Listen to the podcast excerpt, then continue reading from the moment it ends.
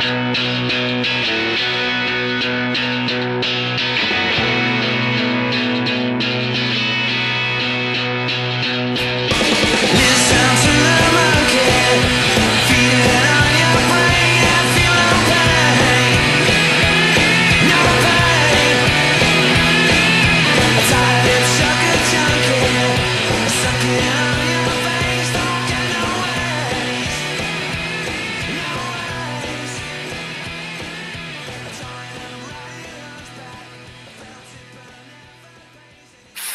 beleza? Quem tá falando com vocês é o Pedro trazendo para vocês mais um HQ Sem Roteiro Podcast, o podcast de quadrinhos aqui da Rede Iradex de Produções Associadas. Hoje eu finalmente vou matar o verme e vou conversar sobre um tema que eu e os nossos dois convidados que estão aqui hoje no podcast há muito tempo conversamos para conseguir marcar um dia para papear sobre esse tema e que tinha que ser feito ainda nesse ano ainda no finalzinho desse ano de 2018. Hoje eu tô com meus dois colegas de mestrado aqui comigo, dois colegas de mestrado que estudam quadrinhos aqui comigo, que são vários colegas, né? Mas os que estudam quadrinhos são esses que estão aqui junto comigo e vou pedir para que eles se apresentem rapidinho para vocês, falando um pouquinho sobre quem eles são e o que que eles pesquisam. Começando pelo Davi. Davi, meu querido, muito obrigado por você ter topado conversar aqui comigo pro HQ Sem Roteiro. É, a, gente já, a gente já tinha marcado sobre isso há muito tempo. Na verdade, acho que foi tu que tinha me dado, é, me dado toque sobre o tema do papo de hoje. Mas enfim, antes da gente falar sobre o tema de hoje, fala quem é você, por favor. Bem, eu sou o Davi Ferreira, sou mestrando em comunicação pela Universidade Federal do Ceará. E lá eu desenvolvo um projeto de pesquisa que trata da adaptação de histórias em quadrinhos para o cinema. Eu analiso mais especificamente o conceito de universo compartilhado, que é adaptado dos quadrinhos da Marvel para os filmes da Marvel Studios. Ah, além disso, eu também sou monitor e membro da oficina de quadrinhos do UFC, é um projeto de extensão da Universidade Federal do Ceará, que dá aula de quadrinhos para a comunidade em geral, há mais de 30 anos. E é isso. Ótimo. É muito bom. A gente faz parte da oficina de quadrinhos do UFC, a gente também faz parte do mestrado, e outra pessoa que também faz parte da oficina de quadrinhos do UFC e também faz mestrado com a gente é o Márcio, que está aqui hoje para conversar também um pouquinho sobre o tema que nós demoramos para gravar, mas que agora vai ao ar finalmente. Então, Márcio, falei para quem está ouvindo a gente, quem é você? Então, oi gente, eu sou o Márcio Moreira, eu também sou estudante da comunicação, da pós-graduação, eu também faço parte da oficina e eu também produzo quadrinhos para o UFC Virtual, faço roteiro de material para educação à distância e, por conta própria, quadrinho autoral também com o coletivo Netuno Press, aqui de Fortaleza, Ceará. Para quem tá ouvindo uh, as vozes do Márcio e do Davi pela primeira vez, eu fortemente indico os outros programas que a gente já gravou com eles aqui pro HQ Sem Roteiro. Eu já tive a oportunidade de gravar um papo, por exemplo, sobre o tema de pesquisa do Davi, que é o tema dos Vingadores, né? Os Vingadores dos quadrinhos para o cinema. É, ainda Tô marcando aqui o dia para gravar com o Márcio sobre o tema de pesquisa dele, que é Planetary, mas também a gente já gravou outros dois programas interessantes. O primeiro deles, que eu pontuo, é o Estudando Quadrinhos do Mestrado, que foi um dos programas que, gente, que foi mais baixado, inclusive, no ano de 2017, com o Márcio, o Davi, a Dani Marino e a Carol Ito nós, nós cinco conversamos sobre quais são as nossas experiências estudando quadrinhos do mestrado. A gente, no, na época, a gente estava mais ou menos ali no, no, primeiro ano, no comecinho do mestrado. Elas duas já estavam um pouco mais adiantadas na pesquisa. E foi muito interessante o papo que a gente teve. Além disso, a gente também teve um papo muito massa sobre a pesquisa de um cara canadense chamado Orion Kidder. Ele fala no primeiro capítulo da, da, da, tese de doutorado dele algumas teorias muito bacanas. Ele faz uma compilação muito boa sobre as principais teorias dos quadrinhos que estavam rolando há muito tempo e as mais contemporâneas. E aí a gente fez essa pesquisa e a gente discutiu esse nesse papo, nesse HQ sem roteiro, a, essa compilação que o Orion Kidder faz. A gente está inclusive devendo um capítulo 2 dessa discussão, que foi no final do ano passado, porque a gente só falou de uma das linhas de, de, de pensamento que o Orion Kidder revela, que é a da, da teoria da, do quadrinho como um hibridismo entre palavras e imagens. Tem uma outra linha completamente adversa, completamente diferente, mas talvez nem tanto, que ele propõe que a gente ainda está devendo discutir, mas que a gente vai tocar no assunto hoje, porque hoje a gente vai falar sobre os 25 anos de um dos livros teóricos sobre quadrinhos mais importantes que já foram feitos. E aí eu já vou até perguntar pro Davi e pro Márcio se não seria talvez o livro de teórico de quadrinhos mais importante já feito. Bem, é difícil, né? Você, nessa, nesse contexto aí que a gente vive de cultura da hipérbole, você dizer qualquer coisa que é o mais importante, ou mais legal, ou o melhor de todos os tempos.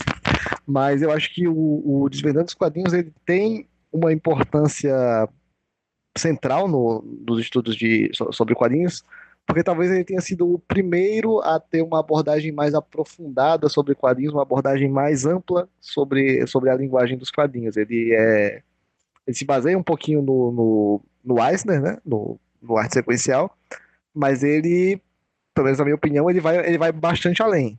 Isso há 25 anos atrás. Então, na época, né, ele já tem essa, essa fama de, de, de, de ser um, uma publicação que chama a atenção, porque é uma publicação sobre quadrinhos feita em quadrinhos, né? Tem essa questão meio que de metalinguagem nele, uh, mas que ele tem um conteúdo também muito forte.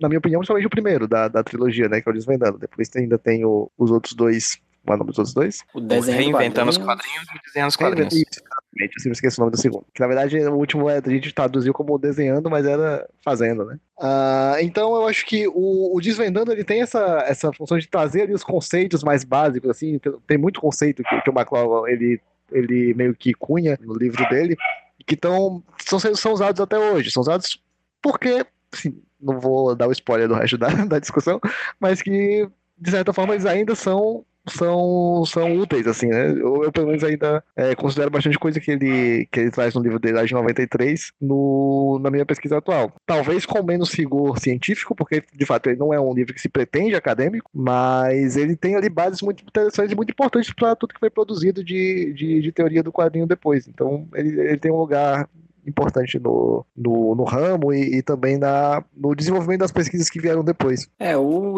os vendendo quadrinhos, ou no original, né, que é, é, compreendendo os quadrinhos, que eu acho bem legal também, ele tem essa característica, como o David falou junto com o livro do Eisner, do quadrinho da sequencial, de não ser exatamente um livro teórico, mas de ser um livro de como funcionam e como fazer quadrinhos, né? Então ele sempre vai ter essa característica meio fora do tempo, em que ele influenciou teorias dos quadrinhos e teorias foram desenvolvidas em cima dele e meio que ultrapassaram em alguns aspectos, mas ele continua lá porque ele continua atual no sentido de como se faz quadrinho, de como o quadrinho funciona, de elementos básicos para quem está interessado não só em, em, estudar, mas fazer quadrinho mesmo, né? Então ele tem essa característica meio, é, é, meio híbrida, assim, que é teoria, mas ele também é prática. E até onde eu sei, não veio outro quadrinho barra livro teórico como ele, né? ele tem esse, esse, até hoje porque ele nunca foi imitado. A gente tem aí o, a tese o Desaplanar do. Nick Susanes. Isso, o Desaplanar do Nick Susanes, que é um, uma tese em quadrinhos, que explora também a linguagem do quadrinho, mas para outros efeitos, né? Ninguém nunca fez outro livro sobre quadrinhos em quadrinhos como o MacLeod, então ele vai estar sempre aí, como também uma forma de dar boas-vindas para quem começa a estudar essa linguagem, né? O, o, o livro do MacLeod, como o Márcio falou, ele tem essa essa função de ser também é, a porta de entrada para o mundo das drogas da, da, da, pesquisa sobre quadrinhos, né? Como a gente falou no iníciozinho, a gente faz parte da oficina de quadrinhos e tal, que é um projeto de extensão, ele tem um caráter inicialmente mais, mais prático, né, da, da produção de quadrinhos, mas o livro do Macron, ele é um dos primeiros, assim, que os alunos da oficina, eles, eles têm contato, assim, o primeiro livro que fala sobre a linguagem dos quadrinhos, que eles realmente leem, muitos deles já chegam com a, com a leitura já, já já feita desse livro. Apesar de ele ainda ser um pouquinho é, obscuro ali, né? Porque, enfim, é um, no, no, no ramo dos quadrinhos em geral. A, o público leitor de quadrinhos, ele meio que já conhece ele, talvez até assim como um, um, uma, uma obra clássica, assim. Talvez, assim, afora do, do, do, do público do, do, do consumidor acadêmico, ou pesquisadores, né? Os leitores de quadrinhos habituais, eles já conhecem o McCoy, então ele tá ali nessa, nessa fronteira, assim, sabe? Entre o, o acadêmico, o, o, o, teórico e o, e o quadrinho mesmo que você lê, porque, enfim, você é um leitor de quadrinhos normal, digamos assim. Então acho que ele tem essa função também interessante aí. É, ele, ele tem essa característica mesmo de não ficção, né? De que se você for interessado em quadrinho, você acaba tendo que ler ele em algum momento, assim, porque ele é uma obra. Apesar da academia não, não, não considerar, mas ele tanto assim, né? Ele tem conceitos que ainda funcionam, mas ele foi meio que ele foi base para muita coisa que acabou expandindo para outros lados. Mas é, tem tem muito essa cara de livro de não ficção. e acho que hoje na cultura do fandom, que todo mundo tem uma certa formação sobre aquilo que está assistindo, né, sobre o que está consumindo, tem muita criação de conteúdo por parte de fã, aí ele ganha essa outra, essa outra cara também, de ser um, um, um livro obrigatório, meio clássico, assim como você falou, David. Pois é, pontuando duas das coisas que o Márcio falou aí, já puxando inclusive para a questão que a gente vai falar um pouquinho em seguida, acho que uma coisa que o MacLeod traz no Desvendando os Quadrinhos, além da, da, própria teoria que ele propõe, que eu acho que ela é muito interessante, relevante até hoje, nem que seja para ser uma ponte para teorias um pouco mais complexas, né, que hoje em dia a gente tem à disposição, a gente vai falar um pouquinho sobre elas, eu acho que é interessante para já propor de cara, uma coisa que inclusive o Eisner não fez no Narrativas de Arte Sequencial, ou mesmo no outro que eu esqueci o nome agora, é fazer um ensaio em quadrinhos, né? Do começo ao fim, o Desvendando Quadrinhos é um grande ensaio, é como se fosse uma dissertação, uma tese, uma teoria, uma, uma hipótese que o próprio MacLeod utiliza para falar dela própria, assim. É quase uma meta,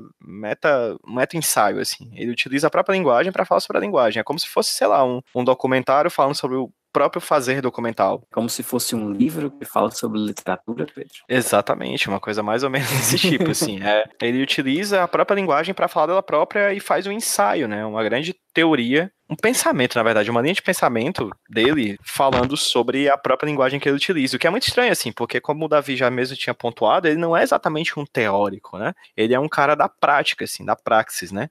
O que é maravilhoso, assim, porque a gente acaba. Isso é uma potência muito forte do, do Desvendando os Quadrinhos, né? Que é o fato de ele ser um, um, um livro teórico que não tem a a peste, assim, o peso, sei lá, do que a gente tem, a, o preconceito, quando a gente vai dizer que vai ler um livro teórico sobre alguma coisa, assim. Ele, ele parte de um pressuposto artístico dele como produtor de quadrinhos para pensar uma teoria aliada à pragmática do fazer quadrinhos, né? E daí, outra coisa que o Márcio pontuou, que foi o que de fato fez a gente meio que se movimentar para falar um pouquinho sobre esses 25 anos do Desvendando Quadrinhos, é o fato de muita gente na academia hoje tacar o famoso pau na teoria do MacLeod, assim. A galera. o Davi chegou até uma vez a falar comigo, não foi, Davi? Que tu acha que a galera pega um pouquinho pesado com ele, né? Pega, pega pesado, porque eu acho que as pessoas falta humildade na cara. Não, brincadeira. O McLeod tem, como a gente falou, pontuou nessa, nessa introdução, não se propõe acadêmico, então é, é, meio complicado você querer encontrar algum rigor acadêmico no, no ramo que se desenvolveu tanto nos últimos anos quanto o, o ramo dos quadrinhos. E aí eu quero só abrir um parêntese, porque outra coisa que a gente conversou é que eu acho super estranho a gente dizer é que o, o, o ramo dos quadrinhos se desenvolveu, tipo, nos últimos anos e tal. E de fato, ok, 25 anos pra cá, considerando o McLeod como um divisor de águas, até pouco tempo considerando a, a, o desenvolvimento de teoria sobre linguagens em si. Mas eu tenho 25 anos, então. e quando eu nasci. É um neném, né, Márcio? Você também. Então, cara, é bonito dizer que eu sou uma pessoa recente, então fica mais bonito. dizer que a. Que, que, que mais recente. O Davi, o Davi também foi um divisor de águas, tal qual. Eu fui um divisor de águas. Tal qual Moisés.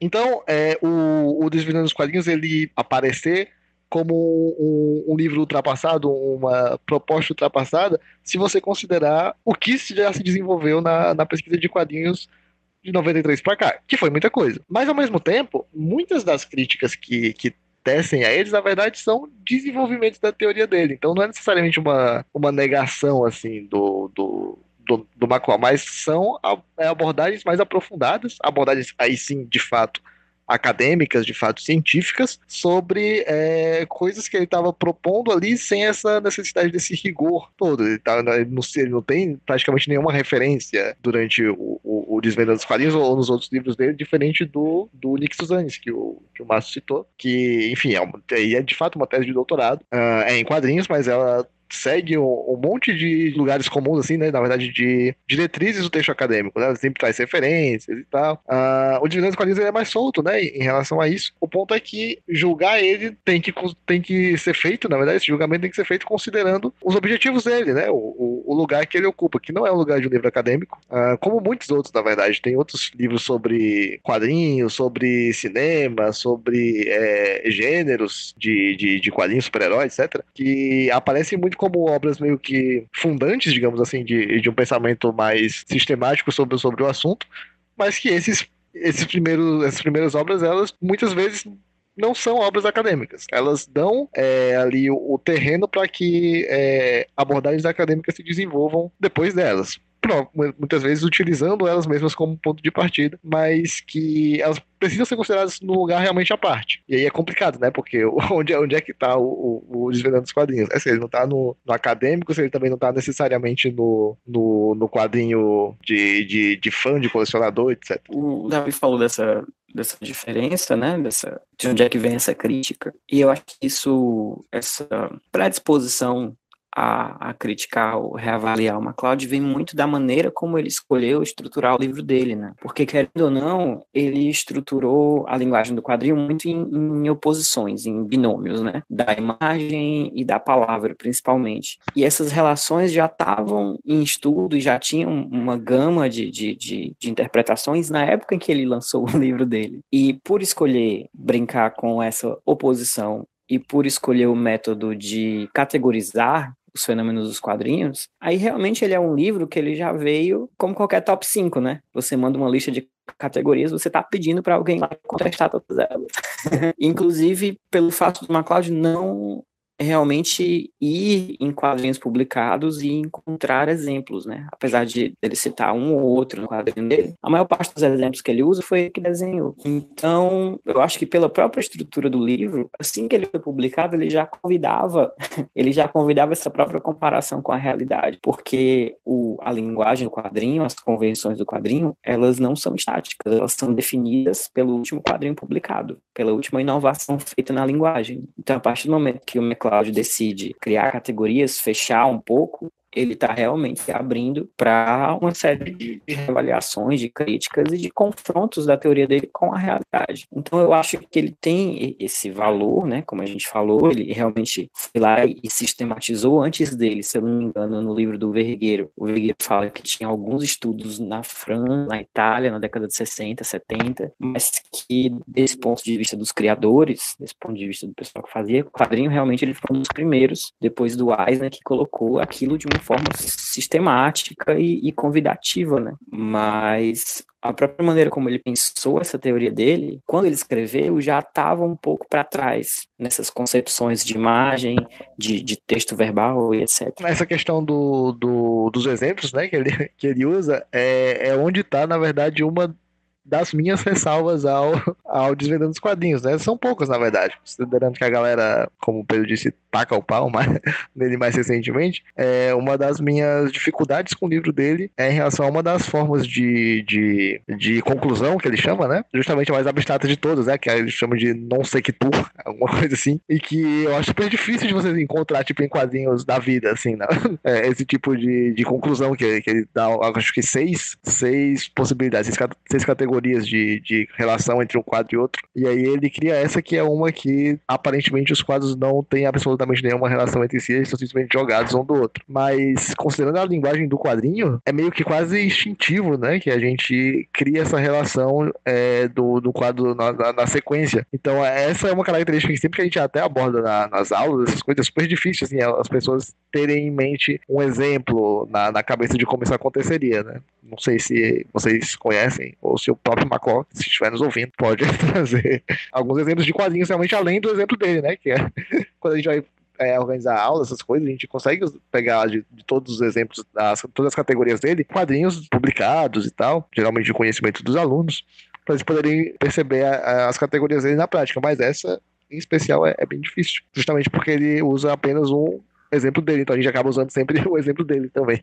nas aulas. É, eu até consigo ver algumas do non sector. A gente vai até falar um pouquinho mais sobre essas, essas questões relacionadas à transição quadro a quadro. É, principalmente o trabalho do Rafael Sica, por exemplo, recente, que a gente teve até contato recente por causa da exposição que tá rolando dele aqui em Fortaleza. Mas a gente parte do pressuposto que o MacLeod está falando de narrativa, né? E a estrutura non sector, que é desse, desse quadrinho que passa para o outro quadrinho que não tem uma relação muito própria entre eles, ela tem um certo quê de poético, Sim. não necessariamente narrativo. Uhum. Né? Então talvez seja por isso que seja difícil de fato achar essa relação, que talvez das seis que ele propõe seja a mais complexa mesmo, assim, a mais difícil, a mais, a mais experimental delas, né? Mas mesmo assim, eu acho que é uma ressalva que eu faço também. Assim, vai ter várias ressalvas, mas tem muita coisa que a gente vai aplaudir também. Essa primeira ideia de pensar quadro pós quadro, essa ideia da sequencialidade que ele já traz do Eisner, mas que nele fica muito mais forte, que é, por exemplo, um ponto de divisão daquele trabalho que a gente fala do Orion Kidder, né, em que o Orion Kidder fala das pesquisas relacionadas a quadrinhos como hibridismo entre palavra e imagem, e do outro lado ele divide entre as teorias que focam na sequencialidade de imagens. E o MacLeod eu acho que se encontra mais aqui,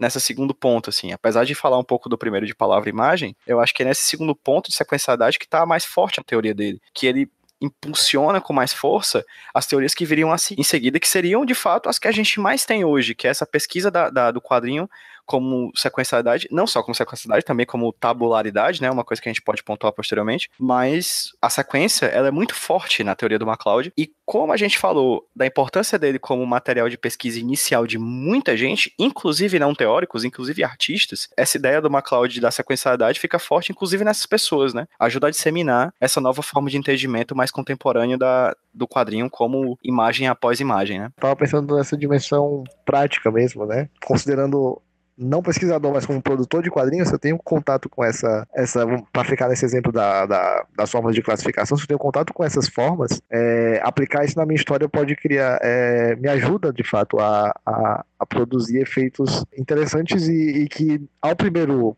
olhar, assim, é algo que o, o, a pessoa que vai produzir o quadrinho, ela talvez não se atente tanto né? tipo, os efeitos que tem o, o, o, a elipse, o tamanho da elipse que você vai usar de um quadro para outro e tal, são, são coisas que o Macron explora muito bem na, nessa teoria dele da, da, da, conclusão e que, de fato, a gente percebe quando isso tá, tá sendo aplicado na, na prática. Cria, assim, um, um efeito bacana. Então, se você pensar no livro como uma espécie de manual, assim, para quem tá querendo fazer quadrinho, ele tem umas sacadas que são é, determinantes para você ter efeitos bacanas de, de uso da linguagem mesmo. Gente, antes da gente começar a falar sobre o livro, livro, a gente vai folhear as páginas do livro. Para quem tá ouvindo a gente, como é que vai ser a metodologia dessa, desse papo de hoje? A gente tinha todo mundo combinado de ler o quadrinho, reler o quadrinho para a gente poder discutir. Lemos? Não, claro, óbvio que não lemos. Mas como a gente vai fazer? A gente está com o livro aqui, cada um de nós está com o livro nas mãos, e a gente vai passear pelas páginas e discutir a teoria do MacLeod, lembrando a partir do, da, dessa, dessa leitura rápida e dinâmica, é, algumas das coisas que ele aponta que ainda permanecem muito importantes para a teoria do quadrinho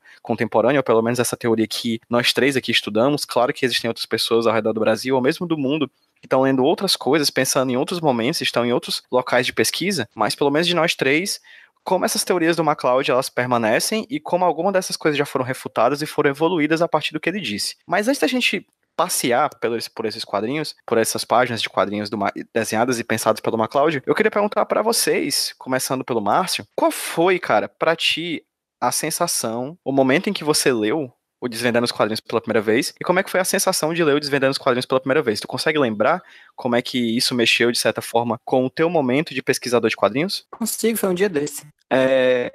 Ah, isso, eu, segunda passada. Na verdade, tudo que eu aprendi sobre quadrinho foi para esse programa, inclusive, que eu li. Nunca tinha lido, muito bom, gostei. Bem desenhado, não, sério. Quando eu comecei a pensar em estudar quadrinho, tudo que eu conhecia de quadrinho era de leitura mesmo naquela história, né? Ler desde moleque, não sei o quê. Curtia uns quadrinhos bem variados e tal. Mas eu nunca tinha parado para ler sobre quadrinhos. E aí, quando eu terminei o meu TCC, que foi sobre. Foi uma coisa nada a ver, foi tipo um projeto gráfico de revista na publicidade. E aí eu decidi começar a estudar quadrinho, eu comecei do zero mesmo. Eu peguei o, o Desvendando e li pela primeira vez. E foi bem massa, assim. Na verdade, foi engraçado porque eu tinha feito oficina de quadrinho durante, sei lá, adolescência, adulto, colégio, essas coisas, né? E aí, enquanto eu passava as páginas do MacLeod, eu via que todas as oficinas que eu tinha tido era mais ou menos uma variação, incluindo os exemplos do livro do MacLeod. Então, foi, foi muito massa, assim, abriu minha cabeça. Aí, como eu já estava estudando para fazer o projeto do mestrado, então, imediatamente eu já li outras coisas e já, já fiquei, nossa, aquele que eu li era tão bonito, mas já tem outras paradas aqui. Foi, foi bem legal, assim. Foi, foi um momento de. É muito bom você ler a teoria quando você tem uma vivência prática daquilo que você está estudando, né? As coisas começam a se encaixar e você começa a entender o efeito de algumas coisas que você nunca tinha parado para pensar. Né? E era figurinha. Foi muito bom também, por causa disso. E tu, Davi, como é que foi? Então, a primeira vez que eu li o, o Desvendando foi quando eu era aluno da oficina de quadrinhos, na verdade. Eu tinha um objetivo que era puramente prático. Na, na época eu ainda não, não desenvolvia nenhum tipo de pesquisa sobre quadrinhos e tal. Na verdade, desenvolvia nenhum tipo de pesquisa na minha vida. E o Pedro já era monitor da oficina, vale lembrar. Ah, oh, obrigado pela lembrança de como eu sou idoso. Pedro é um idoso. Tem um osso quebradiço esse rapaz. Eu li com o objetivo de principalmente tratar da parte de desenho cartunesco, que é uma coisa que ele aborda também, acho que nos primeiros capítulos do, do, do livro dele, que ele tá em umas sacadas bem legais sobre como é que funciona essa, esses níveis de, de realismo a, a, ao traço mais cartunesco nos quadrinhos. E aí eu fui muito nesse objetivo, na verdade eu aproveitei muito mal a leitura, porque eu tinha realmente só esse objetivo mesmo de pegar algumas referências de, de desenho e tal, nem a parte de planejamento de página, que fala um pouco sobre a sequencialidade também, eu, eu praticamente li, mas não, não foi uma coisa que me pegou tanto quanto a parte de desenho, que era realmente o meu, o meu foco na, na época. Eu voltei a ler o McCloud quando eu comecei a pesquisar quadrinhos, e aí quando comecei a escrever artigo e, e a própria, o próprio TCC, porque ele tem uma coisa que a gente provavelmente vai falar bastante daqui a pouquinho, que é a questão da definição. Ele é um lugar muito fácil de você ir lá e encontrar. Quadrinho é. E aí ele tem literalmente uma definição que é facilmente memorizada e decorada e repetida nas pesquisas por aí. Só que aí já com uma visada mais acadêmica, você começa a ter vários outros insights ali. Depois de já, enfim, tratar a linguagem dos quadrinhos para além da prática, mas para o ensino também, né? Já, já lidando ali com, com as turmas de alunos da, da oficina de quadrinhos, você começa a, a, é, a acessar outras camadas do, do, do trabalho do Macron que são as mais legais, na verdade. Que é tipo, você pegar uma coisa que é super natural, que é tipo você ler um quadrinho, e ele vai é, esmiuçando isso e demonstrando como é complexo, na verdade. Você lê super fácil, mas para fazer e para criar os efeitos que você acessa facilmente na, na, leitura de um quadrinho, tem um jogo de abstração muito grande, né? Um, um feito pelo, pelos quadrinistas, às vezes até inconscientemente, por conta da, da do enraizamento assim da, da linguagem na, na, gente. Bem, vou falar um pouquinho sobre como é que foi para mim, cara. Eu lembro que eu li o Desvendando os Quadrinhos para minha monografia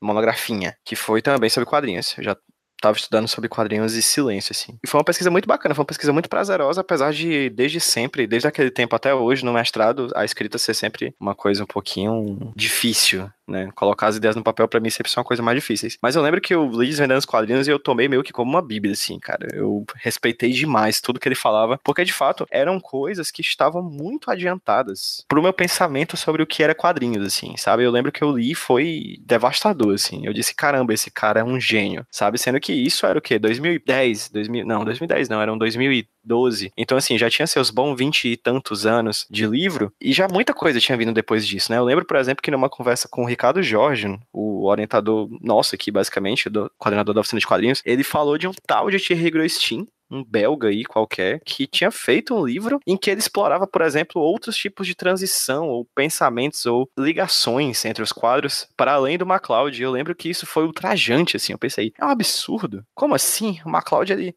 na minha cabeça, ele abarcou todas as possibilidades possíveis, desculpa a redundância, de como os quadrinhos interagem entre si. Sendo que hoje o MacLeod, assim, o, o, o Thierry Grostin é o cara que eu, ele fala e eu digo, é isso aí mesmo, tá certo, concordo. Porque ele já partiu para outras questões que o MacLeod tinha deixado para trás de um, e um pensamento muito mais próximo, assim, engraçado, porque o livro que a gente tem acesso, que talvez seja mais potente do Thierry que é o Sistema dos Quadrinhos, ele é de 99, né, originalmente. Ele é francês, inscrito em francês, é de 99, alguns anos depois do, do, do Desvendando Quadrinhos, que, que veio em 93, né. Então já propõe outras questões que são que é outro salto. A leitura do Grostin, para mim, ela talvez tenha tido o mesmo impacto e eu tenha sentido a mesma sensação de falta de ar diante de tanta teoria interessante que o MacLeod, algum tempo antes para mim, teve eu não eu li, eu não tive, não tinha tanto contato com o que ele estava falando, saca? A gente tem então até ano que vem para superarem e criticarem o Thierry Grostin pra gente poder fazer um programa de 20 anos do sistema dos quadrinhos. É uma boa ideia. É uma boa ideia. Eu acho que vale um programa mesmo, assim. É realmente. Porque é um livro massa, cara. Eu acho que, sei lá, assim, pro ponto em que a gente tá de pesquisador de quadrinhos hoje, pelo menos assim, na nossa vivência, né? Na minha vivência, na, com a gente, assim, com vocês, eu acho o sistema dos quadrinhos um livro arrasa quarteirão, assim. Ele chega e ele muda a forma que a gente pensa as coisas, eu acho. É, ele leva as coisas para um outro nível, na verdade, né? O Grostinho, ele parte de uma, de uma perspectiva que é meio que oposta do Macron, né? O Macron é mais descompromissado ali, na dele e tal. E o Grostinho, ele tem um rigor, assim, de dialogar com outros teóricos, com outros campos, e aí ele deixa a coisa muito grande, e aí quando você menos os menos espera, você já tá lendo um monte de palavra que ele inventou, um monte de conceito novo, e a cabeça explodindo. É bem legal. E o Groshin ele é um semiólogo, né? Ele sai dessa posição do produtor, ele sai desse pensamento mais norte-americano, assim, do, do how to, né, da coisa do manual, e ele mergulha, assim, numa escola bem, bem da semiótica da década de 60, apesar do livro ser bem posterior, né, o jeito como ele aproxima, como ele vê a página, é outra sistemática, né, e realmente abre novos caminhos e tal. E é engraçado porque foi o que ficou mais forte aqui, né, outras abordagens, tipo a coisa mais do, da abordagem mais da cognição, da, da leitura, do movimento do olho, é uma que não chegou tanto aqui no Brasil, pelo que eu vi, pelo que eu vi em evento e tal. É, a gente é bem forte nesse aspecto da semiótica. Né? Inclusive, pontuar aqui que ainda bem que essa questão da cognição não chegou aqui no Brasil, graças a Deus, né? Porque, enfim, é uma escola muito estadunidense que, eu, que de vez em quando a gente fica conversando assim, o quanto ela chega a ser até absurda de vez em quando, né? Embora o MacLeod goste de um gráfico, hein? Ele bota lá uma tabelinha, sim, sim. bota o tanto de transição de todos os quadrinhos, não sei o que. Ele é chegado nos números também. Davi ia falar alguma coisa? Não tô com medo aí, porque talvez ano que vem já tenhamos aí a, a perspectiva cognitiva sendo trazida pelos americanos aqui pro Brasil, já que eles estão trazendo coisas É, trouxeram uns tanques, né? Não traz logo? Pois é, que, que a gente não vai logo nessa vanguarda? Importar 20 anos depois, a gente traz pra cá, faz sucesso. Eu acho que é o IOF. Eu só não importa agora porque o IOF, o, o IOF e o dólar tá muito caro, mas a gente resolve isso depois. A gente vai, como eu falei antes, passear um pouquinho pelas páginas do quadrinho e tentar puxar de cabeça algumas memórias que a gente tenha tido lendo eles e, como eu falei, pensar mesmo assim, como o que o MacLeod propôs no Desvendando os Quadrinhos permanece e o que ele propõe que já foi deixado um pouco para trás, com algumas teorias que a gente já tem lido, cada um sob as nossas perspectivas, claro. Eu, o Davi falando um pouquinho sobre linguagem, eu também falando um pouquinho sobre linguagem, mas falando de uma questão também, se bem que os três estudam linguagem, né? Parando pra pensar agora, assim. O Márcio, ele enveredou pela política, mas voltou pra linguagem, né? Exatamente. Pois vamos fez lá. Fez bem, fez bem, porque política é ambiente sujo. O livro, ele inicialmente foi lançado em 93, né? Teve alguns relançamentos, teve em 95 aqui no Brasil. Uh, e já teve vários, né? Hoje acho que você for comprar um livro na Desvendando os Quadrinhos em algum, alguma livraria, provavelmente vai ser uma edição muito mais nova do que essa de 95, assim. É um livro que sempre tá sendo reimpresso, assim. É muito bacana esse também. Ele é dividido em nove capítulos, né? Em que a gente começa com um chamado Colocando os Pingos nos Is, depois o vocabulário dos quadrinhos, depois Usando a Sarjeta. O quarto capítulo é Molduras de Tempo. Quinto, Linhas e Traços. Sexto, mostrar e dizer. Sete, os seis passos. Oito, uma palavrinha sobre cores. E nove, juntando tudo. E nesses nove capítulos ele meio que aborda realmente muitas questões que até então não haviam sido discutidas, ou tinham sido discutidas de uma maneira um pouquinho diferente como por exemplo no capítulo 1, colocando os pingos nos is, em que ele fala a famigerada descrição, a famigerada definição maclaudiana do que diabos são histórias em quadrinhos. Davi quer falar alguma coisa sobre isso? Nesse capítulo, o, o personagemzinho, pra quem não leu o livro e, enfim, tá tentando imaginar ele só pelo áudio. Durante o livro, o, o ele desenha a si próprio, ele faz um cartão dele mesmo, e aí ele vai, tipo, é, explorando a linguagem do, dos quadrinhos do próprio quadrinho, que é o, o, o, Desvendando. E aí, nesse capítulo, ele se coloca, né, o personagem dele, numa espécie de palco, assim, de stand-up, e aí ele vai levantando plaquinhas lá sobre a partindo da, da, da definição do Eisner de quadrinhos com arte sequencial para tentar aprofundá-la. E aí as pessoas da plateia vão, tipo, sugerindo coisas além de arte sequencial para poder ir, ir, ir, tornando o, o termo mais, mais robusto, mais completo e mais, ao mesmo tempo, específico do, do que seriam os quadrinhos quadrinhos. Aí ele chega na, na definição clássica, né? Vamos ver se todo mundo estudou e sabe decorado, que são as imagens pictóricas e outras é, justapostas de modo a produzir o quê? Um... Sequência deliberada de modo a ah, é? produzir é? uma, uma resposta estética no leitor. Tu tá lendo? Exatamente. Tu sabe bem decorado? Eu lembro. Ah, tá. A, a, a parte, li, a eu, parte... Também, eu também li antes do programa. Ah, muito bem. A parte da parte resposta estética do leitor eu nunca decorei. Eu só fico até imagens pictóricas e outras justapostas em sequência liberado. Fica até bonito, né? Parece um, um poema do Carlos Drummond de Andrade, assim. Parece uma oração, todo parte... dia antes de dormir. e acho que a parte da estética é uma super ignorada, porque, né, na minha pesquisa, eu falo muito sobre como a gente usa o paradigma da literatura para analisar quadrinhos, analisar como narrativa e não como objeto estético. E já tá lá, né? Na primeira, na primeira definição, na definição mais conhecida, e a gente acaba deixando passar um pouco, às vezes, na hora do estudo. Ah, eu achei que a página, na verdade, ele não usa a palavra estética, hein? é só uma resposta do espectador. Sim, eu sim. tenho que ser babaca e dizer que eu li em inglês.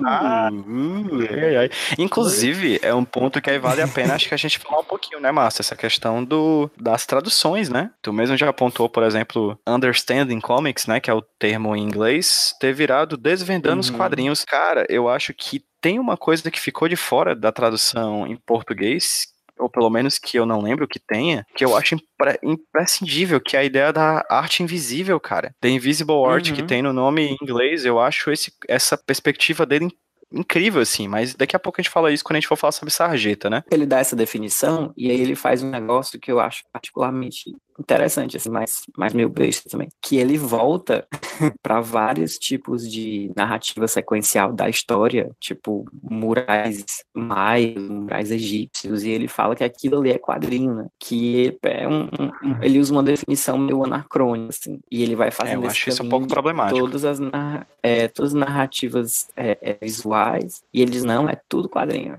é tudo eu que inventei.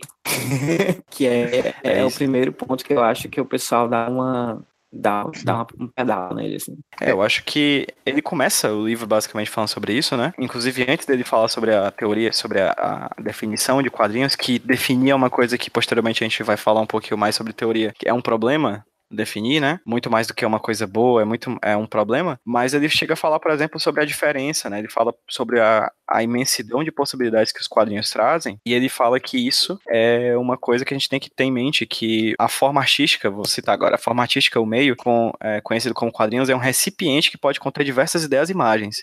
Então ele já faz aquela divisão clássica entre quadrinhos como recipiente, né, e produto, né? O conteúdo não necessariamente se mistura com a forma, né? A forma quadrinhos, a linguagem dos quadrinhos podem ter diversos conteúdos, assim como uma jarra de suco pode ter vários tipos de suco ou de outros líquidos dentro dele, né? Isso é esse problema aí do da definição que é uma ele tem todo um trabalho assim de acho que são nove páginas que ele passa até chegar na, na, no conceito dele amarradinho, depois ele faz esse retorno, sei lá, à antiguidade, para poder encontrar essa aplicação dessa definição em, em outras coisas que não são quadrinhos, pelo menos como a gente conhece, ela, ela abre espaço para um dos problemas maiores, assim, que, que é bem recorrente no, no meu campo de pesquisa sobre quadrinhos de cinema, relação das linguagens, que é a tentação de você pensar o storyboard do, do, do cinema como quadrinho, ou o próprio, é, o próprio filme, né? O, o, os fotogramas que no filme, pelo menos há muito tempo atrás, no, no rolo do filme, estavam ali justapostos e tal, de, é, de, uma sequência deliberada, e que não se sustenta, na verdade, né? É meio que uma falácia, se você for considerar a linguagem, o meio, é, a estruturação dele. Talvez o, o primeiro é, tropeço, digamos assim, do Macron seja justamente esse, tipo, ele tentar criar uma, uma definição que seja específica de quadrinhos, que é esse trabalho infeliz, que a gente sabe que hoje a gente já, já, já tenta superar, que não, não, não leva a, a grandes avanços na, na, área. Depois de tentar encontrar algo que seja específico de quadrinho, ele tenta ir atrás de outras coisas que não são quadrinho para poder aplicar essa mesma definição. E aí realmente fica meio paradoxal assim o, o, esse primeiro movimento dele. Embora entenda também que tem uma questão de meio que legitimação, sabe? Você dizer, tipo, olha só, quadrinhos não é só uma coisa que a Disney inventou, sabe? É uma forma de linguagem, uma forma de, de estruturação, digamos assim, do, do pensamento de narrativas visuais que está presente há muito tempo, etc. Pois é, essa questão do, do MacLeod voltar no tempo e falar que coisas como, por exemplo, a Taspeçaria de Baiô, a coluna de Trajano ou os hieróglifos egípcios são um quadrinho, eu já vi inclusive alguns teóricos, eu não vou lembrar exatamente qual, mas eu acho que é o próprio Kidder que pontua que quando você faz esse movimento anacrônico de voltar no passado e pontuar coisas com nomes de mídias e linguagens que à época não eram, não tinham esses nomes, né, não eram consideradas como essas formas de linguagem ou de mídia, desqualificar ou tirar da equação do desenvolvimento de uma linguagem o seu caráter histórico, né? Você tira, por exemplo, a importância da evolução da impressão, ou mesmo da, da evolução e da consequente apropriação das imagens nos jornais. Ou seja, tira dos quadrinhos o seu berço esplêndido onde ele nasceu, né? Ou pelo menos onde ele se desenvolveu com mais força até se tornar o que nós consideramos quadrinhos. Isso passa pela própria necessidade da gente ter que definir o que é um quadrinho para dizer qual é o primeiro quadrinho da história, que é uma discussão que já cansou, né? Não tem mais como a gente pontuar isso. Isso é uma, é uma discussão que passa necessariamente por um viés político, nacionalista, de dizer que o primeiro quadrinho é americano, o primeiro quadrinho é brasileiro, o primeiro quadrinho é francês, que no fim das contas não leva para lugar nenhum, assim. Porque se você for voltando no tempo, no tempo, no tempo, você vai chegar na tapeçaria de Bayeux e vai dizer que é o primeiro quadrinho, você vai chegar na coluna de Trajano e vai dizer que é o primeiro quadrinho, você vai chegar e dizer que os primeiros quadrinhos foram egípcios, assim. Então é meio que uma, uma discussão infundada que meio que o MacLeod compra para poder, como o Davi falou, legitimar uma linguagem mas acaba, de certa forma, você limando, né? Retirando a importância do próprio processo historiográfico que fez o quadrinho se tornar o que é, né? Que é o quadrinho. É, um, é uma situação tão é, problemática quanto você ir pro lado oposto, né? Considerar, tipo, o Menino Amarelo como o primeiro quadrinho, que a gente também sabe que não é. Lembrando também do... O cinema também tem esse mesmo problema, na verdade. Você tem, de um lado, aquela corrente mais popular, digamos assim, que cita que o cinema nasce ali com os, irmãos, com os irmãos Lumière, na, em 1895, e uma outra que é, faz mais ou menos o mesmo exercício do, do McClock, acho que, se não me engano, o Arlindo Xavier é um, um dos pesquisadores que trabalha essa questão, que na verdade é muito mais metafórica do que direta, que é você pensar coisas como a caverna de Platão como uma descrição do cinema, que não é, claramente não é, mas são formas de você, talvez, para poder é, atenuar esses discursos, seria enxergar como proposições de que a ideia que, que, que é o centro das linguagens do quadrinho do cinema, ela já está presente na humanidade há mais tempo mas não necessariamente que o quadrinho que o cinema é, são ali atemporais, tal qual aquelas montagens do Keanu Reeves. Partindo para o segundo capítulo, o capítulo 2, ele se chama O Vocabulário dos Quadrinhos. E essa tem uma das partes, começa com um dos momentos que eu acho mais sensacionais do livro, em que o, o bonequinho do MacLeod, né, a representação dele dentro do quadrinho, ele apresenta o quadro do Magritte, o Isso Não É um Cachimbo, que tem escrito isso, né? O cachimbo, mas o nome do livro é do, do quadro é A Traição das Imagens, né? E aí ele vai hum. partindo dessa ideia do, do Magritte, que ele fala que de fato, aquilo não é um cachimbo, né? A representação de um cachimbo, é a pintura de um cachimbo. Aí ele pergunta pro público, certo? Aí ele fala, errado. Na verdade, isso não é a pintura de um cachimbo, é o desenho da pintura de um cachimbo. Aí ele vai indo mais adiante. Não é um cachimbo, né? Na verdade são seis, porque são seis quadros. Então a gente tem seis quadros aqui, seis cachimbos nessa, seis representações, seis desenhos da pintura de um cachimbo nessa página. Doze se você pensar nos dois. E aí ele vai levando, levando, levando, levando esse pensamento até o momento que ele diz: Você tá acompanhando o que eu tô dizendo? Você tá ouvindo o que eu tô dizendo? Porque se você estiver ouvindo o que eu tô dizendo, pode ir pro médico que eu não tô dizendo nada, porque não é o que eu tô dizendo. o balão não é exatamente uma fala, né? Eu não estou, você não está ouvindo nada nada.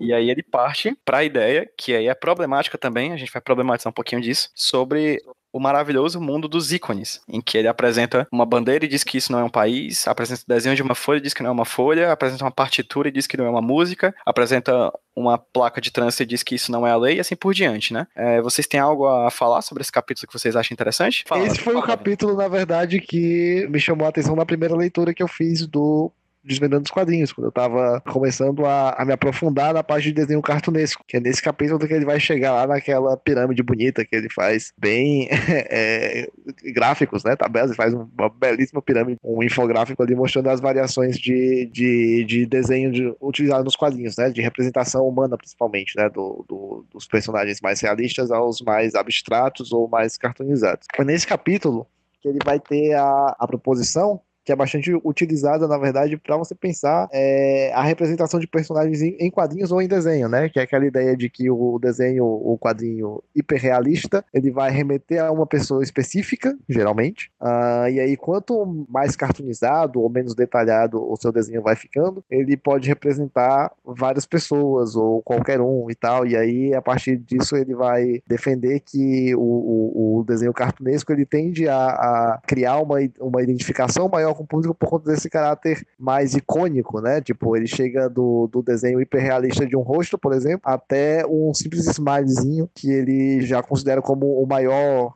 grau de, de, de cartonização de um, de um rosto humano. E aí ele vai partir para uma outra parte que é bem legal, que, que é essa tendência que a gente tem a encontrar rostos humanos, é rostos na verdade, em formas completamente não humanas ou, ou não vivas, na verdade. Aí ele tem os exercícios legais com, com formas é, abstratas, que ele coloca uma bolinha nelas e você começa a entender aquilo ali como um olho, e aí a partir disso toda a forma vira um personagem, tomada, carro, essas coisas que ele vai vai tecendo. E aí tem também a, a parte bem legal, que é a parte da imagem mental que ele aborda. Eu não sei como o McLeod não tem referência, pode isso pode estar completamente errado do ponto de vista do, da galera que realmente estuda a, a questão mais, os modelos mentais. Mas essa ideia de enquanto a gente está conversando com outra pessoa, a gente vê a pessoa na nossa frente realisticamente, assim, né? A gente de fato enxerga a pessoa, desde que aí não tenha nenhum problema de visão. Mas na nossa cabeça a gente tem um cartoon, né? Uma versão meio que simplificada de nós mesmos. Ele parte dessa proposição para poder explicar como é que funciona o, o, o ícone ou desenho cartunesco nos quadrinhos, né? Que essa ideia de você ter é, o mais simples ou mais básico de, de alguém sendo representado com poucos, poucos traços, sem muitos detalhes, mas que ainda assim seja reconhecível. É, eu acho essa proposição dele do do smiley, né, do rosto simplificado, dois pontinhos e um risco representando a, a, boca, quando ele fala sobre isso como quando a gente fala ver uma foto ou ver um desenho ultra, ultra realista, a gente só pensa naquilo e seu referencial e a gente consegue encaixar o rosto de todo mundo no mundo dentro do desenho cartunesco e por causa disso a gente tem um certo fascínio pela simplicidade. Eu acho esse um pulo do gato tão bem dado, assim, eu acho tão incrível, assim, essa conclusão que ele chega e que ele vai levando além, além quando ele vai começando a falar sobre, de fato, esse ver o rosto nas coisas, né, das coisas animadas ou inanimadas, eu acho, pronto, nesse, nesse capítulo eu acho esse pulo de, de, interpretação dele, essa, essa chave de leitura dele sobre, sobre o cartoon, a coisa mais incrível, assim, desse, desse capítulo, que realmente me tocou. Tem umas coisas que eu, eu, ainda vou falar um pouquinho que me incomodam nesse capítulo, mas, por exemplo, ele puxa a ideia do McLuhan, que eu acho muito interessante, né, de como a gente se joga, né, se a, gente, a se projeta nas coisas que estão ao nosso redor. O McLuhan fala sobre, sobre como é, os meios como, como extensões do corpo humano, e ele fala até o exemplo do carro, né, que quando a gente bate, quando alguém bate no num carro, a pessoa não fala, ele bateu no meu carro, ele fala, ele bateu em mim, né? Como se você se projetasse no carro para além de você. E como é, isso é uma coisa muito humana, assim. O garfo é a extensão da mão, a faca é a extensão da mão, o caderno é a extensão da memória, o projetor é uma extensão do olho e assim por diante. Assim. O podcast é uma extensão do áudio, sei lá, da voz, etc. Então ele vai indo, indo além disso, além disso, para esse caráter da, da projeção e dessa simplificação, unindo esses dois pontos. Eu acho isso incrível, cara. Eu acho interessante também que ele fala que quando você vai abandonando indicadores de realidade, né, a coisa do estudo do realismo, você vai abandonando também a lógica necessária de um, um, mundo natural, né? Então, quanto mais ele cartuniza o traço, menos você se pergunta é, como isso pode acontecer, qual é a lógica dessa ação, porque, segundo o MacLeod, as figuras deixam de ser pessoas e passam a ser conceitos, né? saem desse, desse, dos sentidos desse reino da lógica para entrar mais no reino do conceito. E aí ele fala sobre a abstração até o ponto das palavras, que são a que ele chama de ultimate abstraction, que é a abstração mais profunda, né? Como no quadrinho você recebe essas duas informações de maneiras diferentes. Para ele, a imagem é a informação recebida, que você olha e instantaneamente você sabe o que, que é enquanto que a escrita é a informação percebida, que você tem que decodificar, tem que entender os símbolos da linguagem e tal, que é um conceito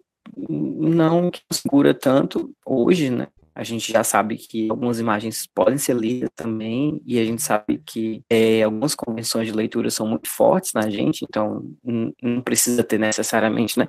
Como diz o próprio Wise, você lê texto como imagem no quadrinho. Mas é interessante ele fazer esse link entre a distância de um estilo realista de desenho e de uma lógica de mundo natural na sua história. Quanto mais cartoon, mais livre você tá para experimentar, para sair da verossimilhança, digamos assim. A coisa que mais me incomoda nesse capítulo é a conceituação que ele usa de ícone, que ele propõe, tudo que ele propõe aqui, ele propõe como ícone, da bandeira dos Estados Unidos, a representação de um rosto, para ele é tudo ícone. E eu fiquei me perguntando é de onde ele tira, por exemplo, essa, esse interesse dele, né, em falar disso tudo como ícone. De quem? quem ícone para quem, sabe? Para ele? Porque o termo ícone já é muito presente em outras abordagens, e aí a principal delas, talvez, que a gente consiga pontuar, e pelo menos é que eu tenho um pouquinho mais de conhecimento por causa da pesquisa, é a semiótica persiana, né? A semiótica do, do Peirce, que uhum. ícone, símbolo e índice são signos de é, naturezas sígnicas diferentes do, de abordagem dos signos que a gente assimila. Por exemplo, a, o desenho de uma vaca não tem, talvez, uma equivalência ou mesma potência, por exemplo, de uma cruz que representa o cristianismo, assim. São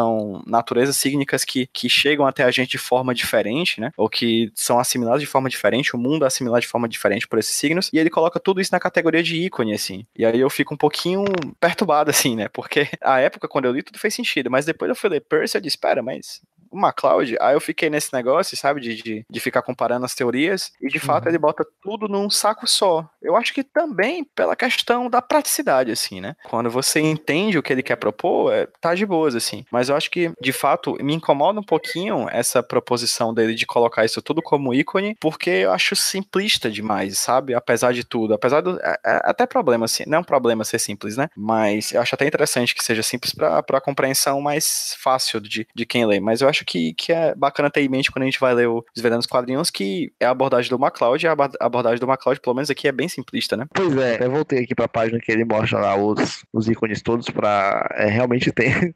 tem alguns que a gente até meio que. Aqueles lá de cima, né? Que o pessoal tá só escutando, né? Enfim, lá no, no, no topo da página, o, o, deixa eu ver aqui qual é o número da página, 26. Ele coloca alguns, é, e aí sim, que talvez a gente associe melhor como ícones, que ele diz que são os que se referem a ideias, né? Ele coloca realmente a cruz do cristianismo, o, símbolo do, do yin yang, a, o a da anarquia e outros. Em compensação, ele coloca, tipo, um desenho de uma folha, o desenho de, da, da vaga que Pedro falou, de, de um carro e tal. Depois, principalmente quando você tem esse contato com a semiótica do, do Percy, parece meio estranho mesmo ele colocar tudo isso no, na, numa mesma categoria. Embora também, por outro lado, partindo do, do senso mais comum, assim, menos acadêmico, embora 93 a ideia de ícones, acredito eu, que já esteja bastante desenvolvida, assim, não era algo tão restrito assim ao meio acadêmico. Mas ainda assim, do, do ponto de vista mais, mais senso comum, tem essa ideia mesmo, né? Que ele traz do, do ícone como aquela imagem representativa de algo. Talvez ah, o conceito dele seja mais próximo disso do que a, a, as categorias do, do Percy, por exemplo, que aí ele realmente vai trazer níveis de, de, de contato com, com, com o significante, o significado da, do, dos ícones, dos símbolos e dos índices. Enfim, revolucionam completamente essa, essa tratativa com, ela, com, essas, com essas imagens, né? Com essas formas simbólicas e que não são tão, eu não queria usar a palavra rasa, mas que não, não são tão é, niveladas com, como o, o, o trata aqui também porque não é o interesse dele. Ele trata que o objetivo dele é muito claramente mostrar que são representações de coisas que não estão ali. Uh, são é, meio que mediações, assim, né, entre, entre a realidade e o, e o que é visto no, na, na página do, do, do, quadrinho, no caso. Mas que quando você vai tratar para uma partir para uma abordagem acadêmica, se for o caso, como é o nosso, ponto que necessariamente precisa ser, ser questionado, né, precisa ser pelo menos ali criticado, colocado uma notinha de rodapé, é, embora isso seja também um ponto inicial, né, né? A partir daí que ele vai partir para a grande sacada dele do, do capítulo. E talvez a, a ideia de ícone dele nem nem influenciasse tanto assim, mas como ele tem uma página bem grande, uma splash page, é, com a palavra ícone bem grande, é, realmente causa esse estranhamento. É, eu quero só pontuar antes de qualquer coisa que o, MacLeod não tem nada a dever pro Percy, né? Eu não quero necessariamente dizer aqui que ele tem que se remeter a um teórico anterior a ele ou coisa do tipo, assim. Não é isso a questão. Eu não quero que pareça que eu tô dizendo, ah, bicho, podia ter não sei o que. É, tipo clássico, né? Aquela crítica clássica. Ah, mas por que tu não leu tal coisa? Lê tu, mas negócio de, de eu ler, eu tô lendo minhas coisas, fica na tua. É só, é só um incômodo, né? Da gente que tá estudando essas coisas, do termo mesmo, assim. É um, é um, é um incômodo que, que não é necessariamente por causa que o MacLeod usou isso, assim. Acho que é interessante pontuar só que é um incômodo incômodo meu, como pesquisador, né? Chegar na obra do MacLeod e se deparar com esse conceito e perceber que ele, de certa forma, já é bem mais evoluído, um tanto quanto mais complexo do que ele propõe aqui. Se ele propõe desse jeito, é como você mesmo falou, Davi quando você vai citar alguma coisa que trate sobre a ícone pela perspectiva do MacLeod, é interessante você botar um asterisco e uma notazinha, e uma notazinha de rodapé lá embaixo dizendo, para MacLeod, ícone representa tal coisa, sendo que para Percy, ícone, índice ou símbolo são outras questões, enfim, dá, dá para fazer um, um parêntese aí, né, para pontuar isso. Mas é só isso mesmo, incômodo, porque eu acho esse, essa, essa discussão deles sobre o realismo e o cartunismo, eu acho ela incrível, assim, de verdade, pro, pra época, principalmente essa questão do smile do rosto, que cabe tudo, todos os rostos do mundo cabem no smile, assim, é uma, é uma sacada que eu acho muito, muito, muito boa e que eu acho que até hoje ela sobrevive, assim. Vamos lá. Partindo para o capítulo 3, chamado Usando a Sarjeta, talvez venha alguma das reflexões que mais sobrevivem da teoria do MacLeod até hoje para quem pesquisa quadrinhos. Do que trata esse capítulo? É o centro da teoria dele, né? Ele fala sobre como a mente humana ela consegue completar cenários que ela não está percebendo com os sentidos. Ele dá o exemplo de a gente está andando e a gente está vendo o que está à nossa frente e não está vendo o que está atrás. A nossa mente ela consegue completar com os dados que a gente tem, com as informações que a gente tem na cabeça, é o cenário atrás da gente. A gente, o mundo continua às nossas costas, mesmo quando a gente não está olhando. E esse fenômeno justamente faz o quadrinho funcionar. É interessante porque é, quando eu fui reler, na minha cabeça, a conclusão que, que eles chamam era um, era um conceito dos quadrinhos, né? Mas não, é uma coisa mesmo da vida do ser humano, é uma coisa que a gente faz sem perceber, que ele chama que é o fenômeno de observar as partes, mas perceber tudo, né? E ele acaba levando isso no quadrinho, mas está presente em toda a nossa vida, em como a gente percebe o mundo, em como a gente processa informação. E ele fala, tem uma frase que eu acho bem dramática, né? Que o mundo incompleto somos obrigados a contar com a conclusão para sobreviver. Podia ser sinopse de alguma uma distopia adolescente. É, ele fala que mesmo o processo de você ver um smiley e conseguir enxergar um rosto é a conclusão. Da mesma forma que você vê, sei lá, uma parede e enxergar uma carinha com a boca meio, meio chocada, é uma, uma conclusão também. É você pega informações, reinterpretando na sua cabeça e dando um significado para aquilo. Né? E o quadrinho é justamente o lugar onde isso acontece o tempo inteiro, porque o quadrinho depende da conclusão do leitor para funcionar, porque é na elipse entre uma imagem e outra que acontece a mudança de tempo e o movimento, né? Então ele fala da sarjeta, que é justamente o espaço entre os painéis de um quadrinho, né? Aquele espaço em branco que fica entre um quadro e outro. E aquilo ali é uma espécie de elipse, é um espaço vazio que a gente preenche com é, a continuação da história. É lá que acontece a relação de um quadro com o outro, onde acontece um, um, uma relação de causa e efeito, se cria uma sequência narrativa, né? Então, os quadros, as histórias aqui, para citar ele, eles fragmentam o tempo e o espaço, oferecendo um ritmo recortado de momentos dissociados, ou seja, são momentos completamente é, é, separados, né? Mas a gente conecta esses momentos e conclui mentalmente uma realidade contínua e unificada. É engraçado, ele fala até que apesar do nome Sarjeta, é ali que acontece a mágica, né? é ali que acontece, é ali que acontece a mágica dos quadrinhos. Que é precisamente a ideia de a arte invisível, né? Que tem no subtítulo em inglês. A ideia de que o quadrinho ele acontece pela invisibilidade das coisas que estão entre um quadro e outro. Isso ele dá o um exemplo que eu acho bem legal, que ele mesmo criou, mas que é bem legal, que é a cena lá do. Tem, são dois quadros, na verdade. O primeiro com um personagem segurando um machado, alguma coisa assim, em direção a atacar um outro e tal, ameaçando é, matá-lo, etc. E o quadro seguinte é uma cidade completamente assim à noite e só um grito bem grande escrito. E aí lá na frente ele pergunta, né, quem quem matou, quem morreu e tal nessa história. E na verdade quem matou foi o leitor, né? O leitor que cometeu o crime, porque ninguém não existe nenhuma garantia de que o personagem de fato matou o outro, ou de que aquela cidade ali, aquele grito é do, do rapaz sendo, sendo atacado ou não. É uma ideia que a gente meio que conclui é, de maneira quase que instintiva a partir da sequência, mas que essas duas imagens dissociadas ou em outra ordem, elas não, não causariam essa mesma ideia de narrativa que a gente, que a gente tem.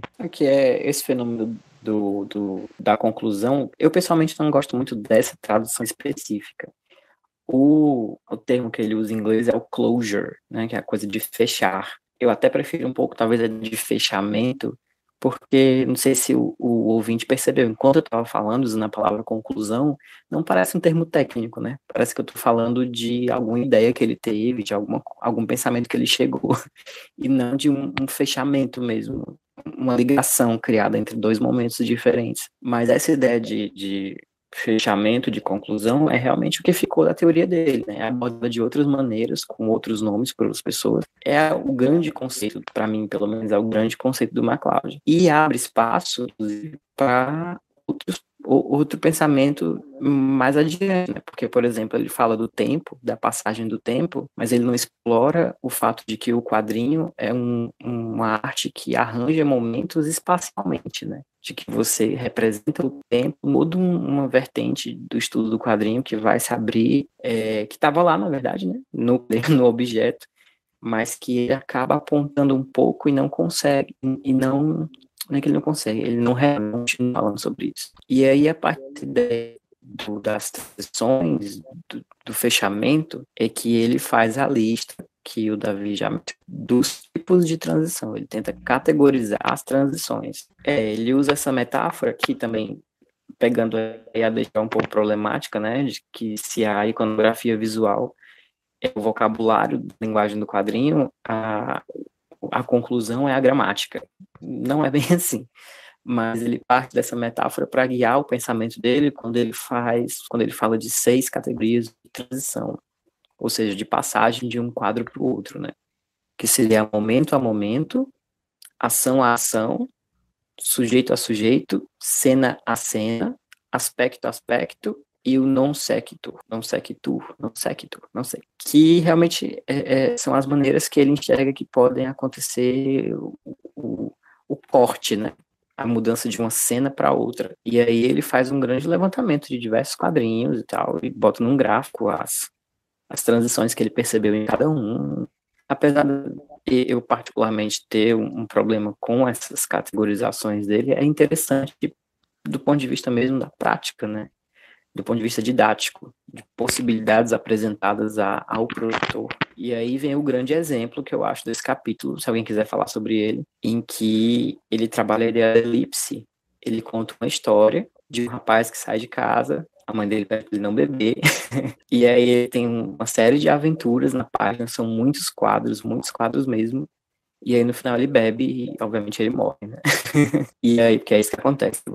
O MacLeod ele vai contando a mesma história com um número cada vez menor de quadros, brincando cada vez mais com elipse, até que no final você, você tem só dois quadros, onde a mãe fala, né? É, me prometa que você não vai dirigir e, e, beber, Carl. Aí ele fala, eu prometo. Aí no segundo quadro tá só a tumba dele. É, Carl descansa em paz. Que é o poder da elipse, né? O quanto a gente consegue é, sintetizar num espaço vazio, né? enquanto a gente consegue preencher o que não está lá, a gente consegue criar essas relações de causa e efeito, por aí vai. Em um ponto de vista que seja até menos da, da estrutura, da linguagem e mais do, do conteúdo, né, para ficar nesse exemplo da, da, da, historinha que ele conta lá, do, do rapazinho que, enfim, morre aí depois de beber bastante, que é aquela perspectiva de quando você vai criar uma história, a indicação, digamos assim, a sugestão, uma das mais amplamente é, difundidas é que você tem que pensar no início e no final da história, e aí você pode, no meio dela, é, condensar ou ampliar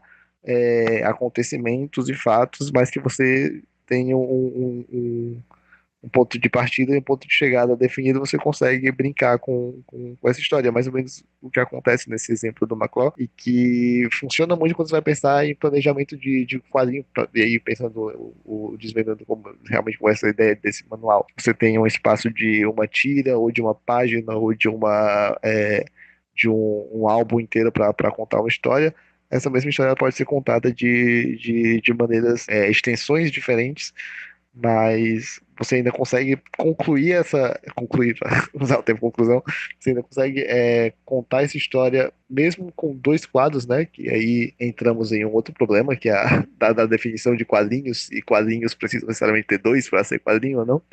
Mas chegando a esse pequeno, é, essa pequena quantidade de, de quadros, né, de partes da história, você consegue contar o, uma, uma narrativazinha é, e ela é compreendida pelo, pelo leitor por conta desse fenômeno aí da, da da, magia que acontece na sarjeta, né? Da, da conclusão ou, ou do fechamento. Sobre é, seis é, transições que o MacLeod aponta, eu acho interessante só pontuar o que seria cada uma delas, né? Ele vai desde a primeiro, que é momento a momento, que seria exatamente essa ideia de que cada quadro representa um micro momento da passagem do tempo, como um piscar de olhos ou uma, uma, uma aranha que anda sobre o cobertor de uma pessoa que dorme, enfim, cada ponto de uma transição, né? Aí ele vai falar do ação a ação, que seria exatamente isso, ações, posteriorizações, por exemplo, colocar bebida num, num copo, beber o copo e posteriormente no terceiro quadro rotar.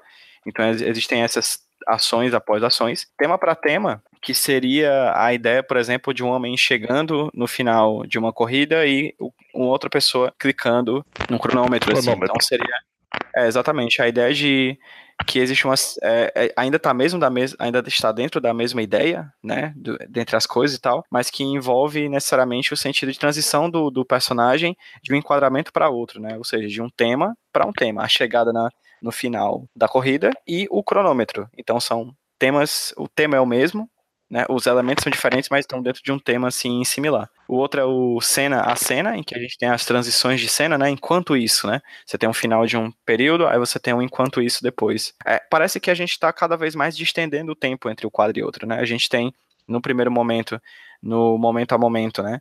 A ideia de quadros que estão com tempos muito próximos um do outro, e a gente está cada vez mais aumentando esse tema entre eles até chegar ao tema, a um dos que eu acho mais bacana, que é o o aspecto ao aspecto, que é a ideia de que o tempo está suspenso, né? Na verdade, é como uma ideia de câmera que passeia, migra por um espaço né, fictício, claro, é representativo do desenho do quadrinho, mas que essa câmera ela passeia sem um tempo passar, né, como se a gente tivesse a cena de abertura de um filme que o Davi adora muito, que é o primeiro Deadpool, né, aquela cena em que o carro tá capotando e a câmera vai passeando e tá tudo parado no tempo, assim. A ideia de um aspecto para outro Eu aspecto de uma cena. cena. Pois é. Que é excelente, nada a ver. É muito boa, por sinal. É ótima, nossa.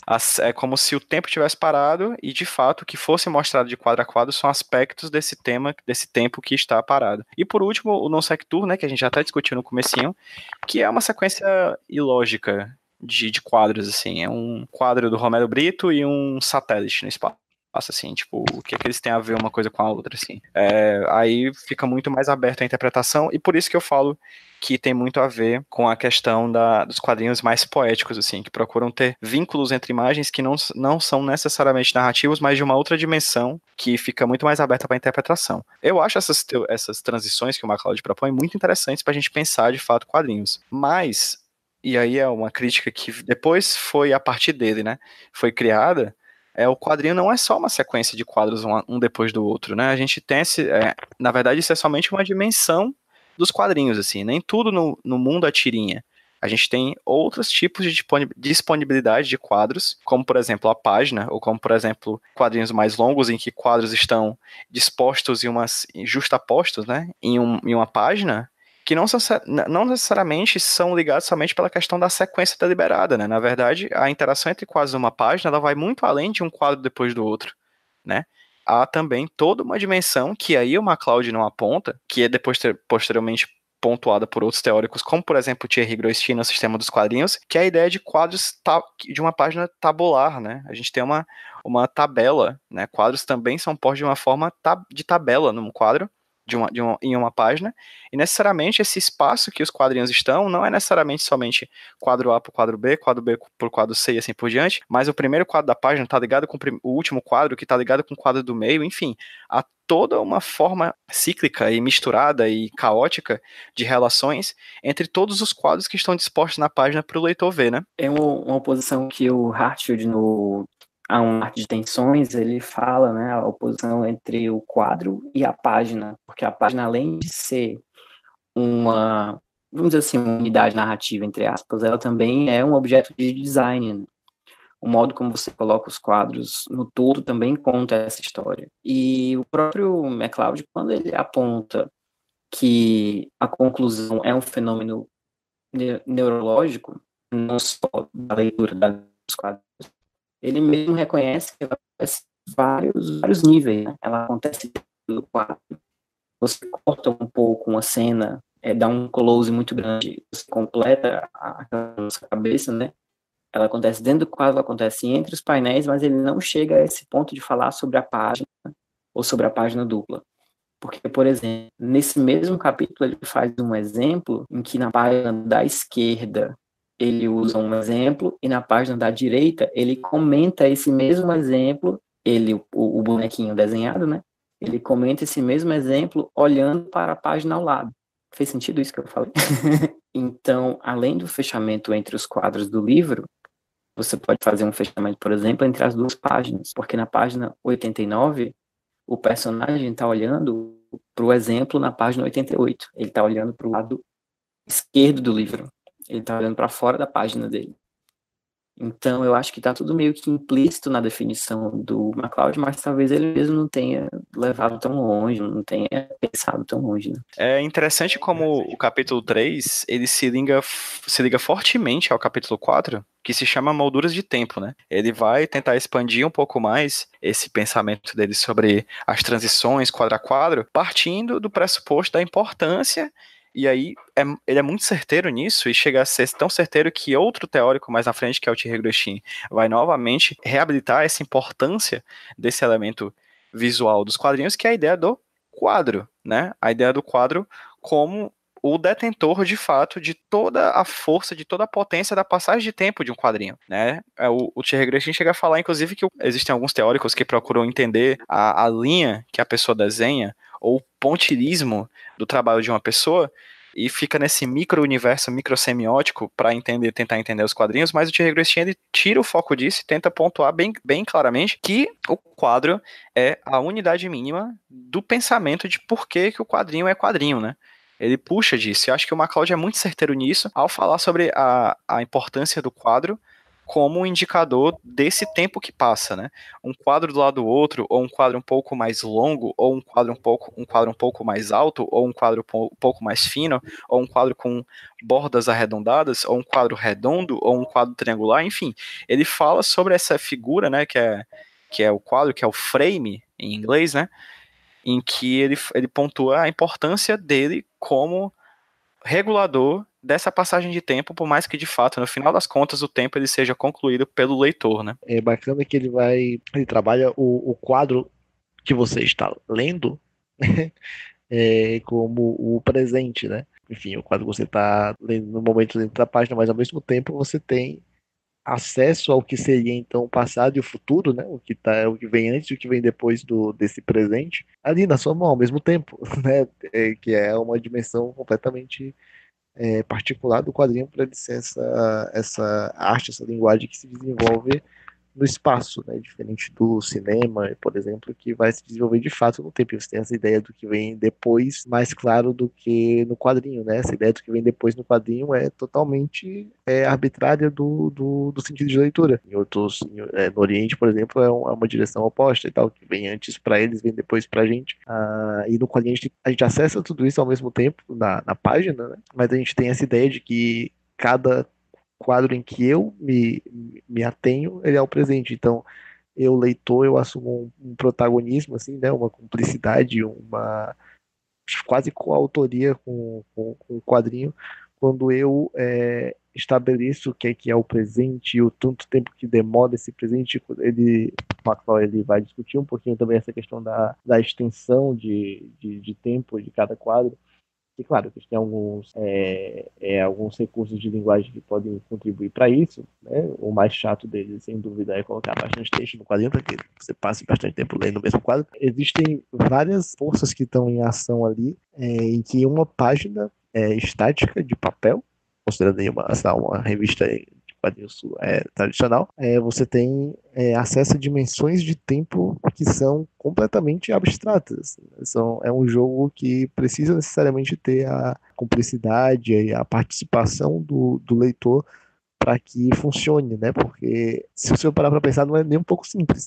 Né? É interessante porque ele não fica necessariamente preso somente à ideia do quadro como regulador desse tempo, né? Ele vai para dentro do quadro e fala também sobre estratégias que alguns autores utilizam da ideia de movimento do tempo temporal dentro do próprio quadro, né? Como, por exemplo, as linhas cinéticas, né? Que são aqueles traços que os desenhistas utilizam para, por exemplo, dar a ideia de que um personagem está dando um soco em outro personagem, né? Então, o soco do personagem deixa um rastro de linhas para dar a ideia de que ele estava em um ponto a e ele foi para um ponto B, e desse ponto A para o ponto B, ele fez uma trajetória que na verdade não existe, né? Porque tudo foi feito, tudo está impresso, tudo está parado, tudo está estático. Mas isso é uma coisa que vem desde o tempo, por exemplo, das pinturas futuristas do, do modernismo, né? Como o do pós-modernismo, não sei, acho que, acho que é modernismo. Em que, de certa forma, eles tentam, no, no espaço fixo da pintura bidimensional retratar um movimento que é tridimensional de uma passagem de tempo que inexiste numa impressão,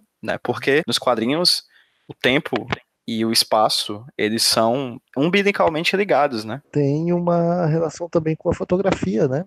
O seu uhum. objeto de pesquisa.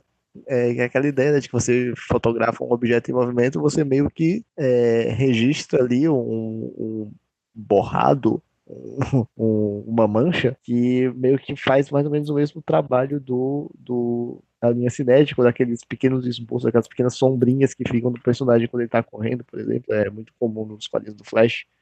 Né? Ele tá correndo e tem lá tipo uma mancha vermelha desfocada atrás dele. E é algo que é, é comum de acontecer quando você tira fotos é, em uma câmera muito ruim de algo em movimento. Aqui também é o uso do fechamento. Ele observa quando ele está, da conclusão. E ele observa quando ele fala da conclusão que é, o estilo de desenho também influencia quão facilmente você vai perceber a transição de um quadro para outro. O Davi falou da fotografia e eu lembrei que quando tem figuras realistas ou fotografia, você tem aquela impressão do estático, mesmo que você não queira, né? Porque é mais realista. E quando você vai indo para a direção do subjetivo, do cartoon, é que você consegue representar melhor certas, é, certos movimentos, certas passagens de tempo, como da lente cinética que você acabou de falar. Então não deixa de ser inspirado na realidade, na, o, o, tal do borrão da fotografia, mas levado para outro nível de abstração, né? Ele se torna um conceito também, um conceito de velocidade, um conceito de movimento. É, indo para o capítulo 5, e aí acho que essa sequência de capítulos 3, 4 e 5 são muito incríveis porque elas realmente se encaixam um no outro de uma forma maravilhosa, como por exemplo o Márcio estava acabando de falar, sobre como no capítulo 4 ele traz a ideia da linha, né, da, da, da expressão de como expressão de movimento, e o capítulo 5 é uhum. é exatamente sobre isso, né, linhas e traços, né, uhum. e aí ele faz várias páginas com traços, posso dizer assim, abstratos, né, para representar coisas como ansiedade, orgulho, loucura, tensão, intimidade, tipo, como representar essas questões, essas coisas extremamente é, abstratas, né, não necessariamente materiais, em algo material como um traço, uma linha, né, um enquadramento ou coisa do tipo. Ele dedica esse capítulo principalmente a falar sobre como a figura produzida por um quadrinista, ela necessariamente mexe com o sensual, o sensorial, né?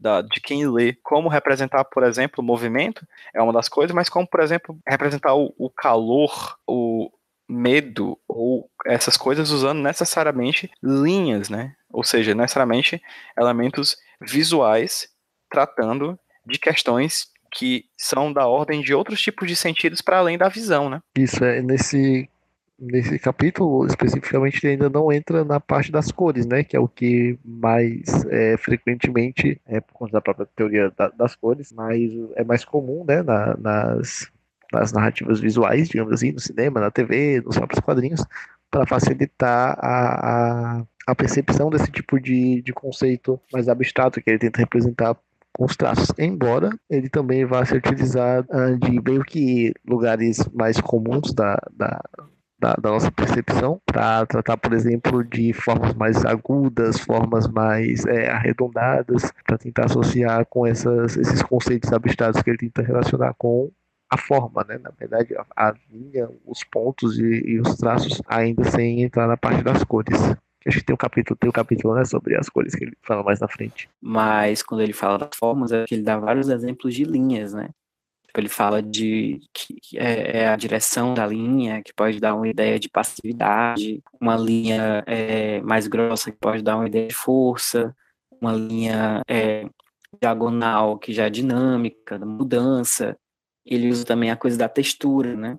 Da, da linha que é feita como se fosse com um pincel, assim, bem bagunçada, que é para dar ideia de selvageria, ou de uma linha palhando, que é aquela coisa meio instável, meio fraca. Ele trabalha muito essa materialidade do desenho mesmo, o estilo que o autor usa e o que, que ele transmite com esse estilo. Ele cita diversos é, cartunistas, né, ilustradores, e o que que eles transmitem, por exemplo, ele fala do Tio Patinhas, que dá uma ideia de inocência, né, de juventude, e, e ele fala também do Hobby Life, de Grande Mestre, que já fala do, da ansiedade da adolescência, que é uma interpretação bem, imagino, bem guiada, né, pelo que ele estava naquela época. Mas é isso, é você ter essa noção de que é a mesma situação desenhada com um estilo diferente, pode despertar emoções diferentes no leitor. Então não é só a questão é, da narrativa, do que está sendo contado, mas de como essa narrativa é apresentada. É, de que recursos visuais ele está usando para transmitir essas ideias. E é uma coisa que foge um pouco da lógica, né? Ele fala essa coisa do sentimento, que o Pedro falou da, da sensorialidade, da sensualidade que é você olhar para a imagem como informação recebida, como ele coloca, né?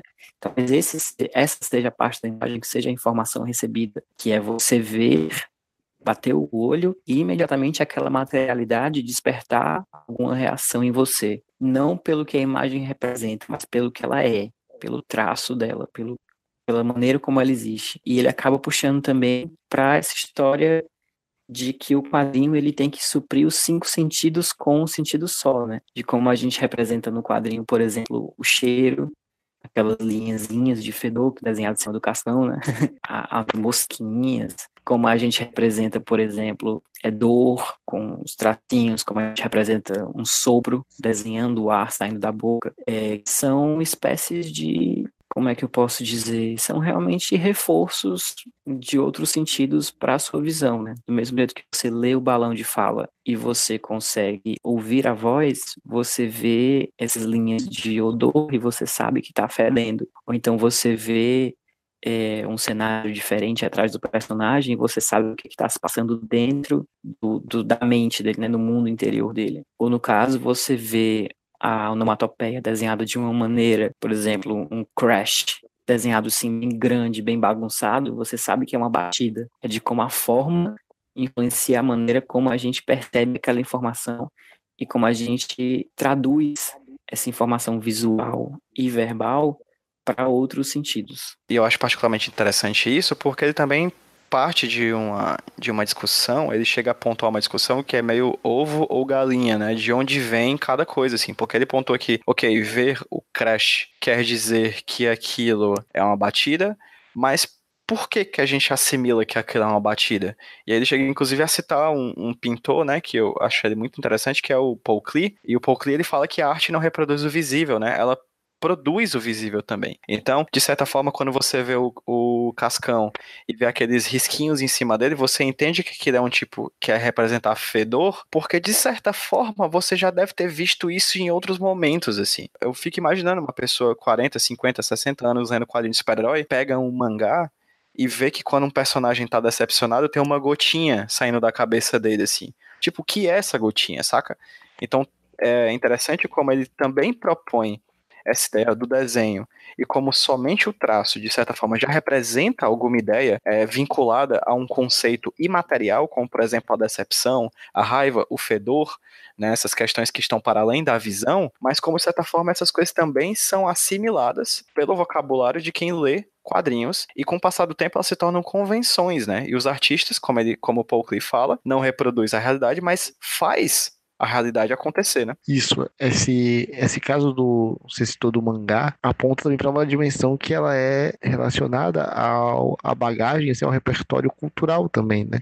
É, e aí eu sempre lembro da, da, daquela ideia mais simplista de que quadrinho é uma coisa super fácil de ler, é uma coisa que todo mundo entende, que se você for levar para qualquer pessoa, ela vai entender o que está acontecendo, mas, cara, eu não sei se, tipo, na verdade, muito dificilmente uma pessoa que não tem o repertório da linguagem do, dos quadrinhos, que, claro, no caso de, dessas essas representações, as emanatas, né, que a gente chama, uh, elas também são apropriadas pela, pela TV, pelas animações, etc. Uh, uh, mas você vê tipo um passarinho, no caso, do nada rodando a cabeça de uma pessoa, é para você associar que, na verdade, aquilo ali é a pessoa sofreu uma pancada, aquilo ali é uma representação visual da dor que ela tá sentindo, do, da, da desorientação que ela tá, que ela tá sentindo naquele momento, é, você precisa ter uma, uma, um repertório né, sobre esse tipo de, de recurso da, da, da linguagem, né, sobre esse tipo de, de representação que não é tão natural nem tão universal, na verdade. É uma coisa que realmente precisa de um repertório, de um contato, é uma familiaridade com, com a linguagem, com o meio, para que ele faça sentido é, e represente de fato essa ideia mais abstrata. É, tanto que existem níveis de dificuldade diferentes, né, dependendo do quadrinho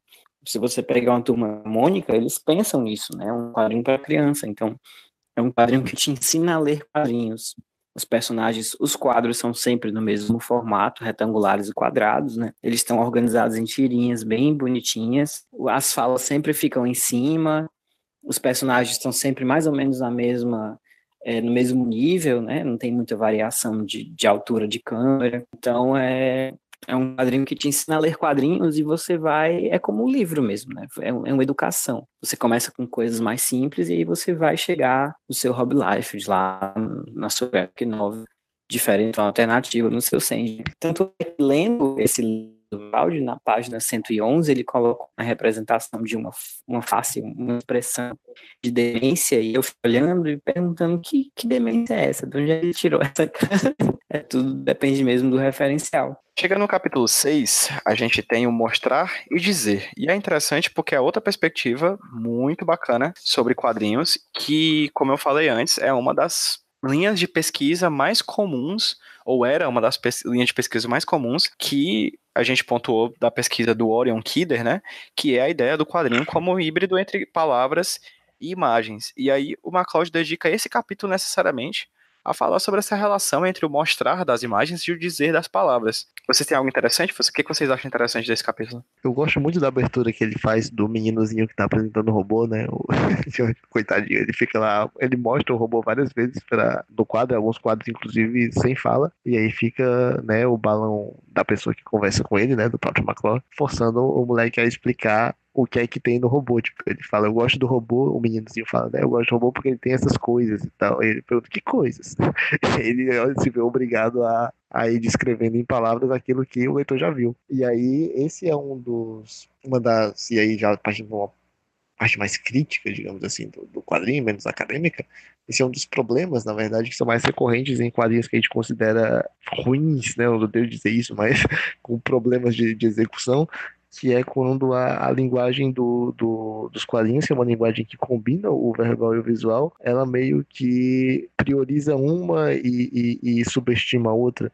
E aí você tem várias. É, e aí, claro, também tem uma. Né, nesse ponto tem uma questão que, que é relativa ao, ao período histórico, enfim, da, da, das produções, mas é, são muitos, né? Os casos, principalmente em quadrinhos ali, se a gente for pegar super-heróis da década de 60 e tal, das coisas mais antigas, em que você tinha é, uma descrição verbal e a, a, o desenho, né, a imagem, é, mostrando essa mesma, essa mesma ação que já estava ali sendo é, descrita com palavras, né? Sendo que o quadrinho, como é essa forma híbrida e tal, entre, entre textos e, e palavras, ele pode muito mais justamente quando ele é, experimenta a, a, a, complementaridade entre essas duas dimensões, né? O que, a, o que a palavra pode fazer, o que o desenho pode fazer, o que os dois juntos podem fazer, inclusive exercícios mais recentes, né, de alguns quadrinistas, como o caso lá dos inimigos superiores do Homem-Aranha e outros, que tem aquelas histórias bem legais em que o texto verbal ele fala uma coisa e a imagem é, mostra outra.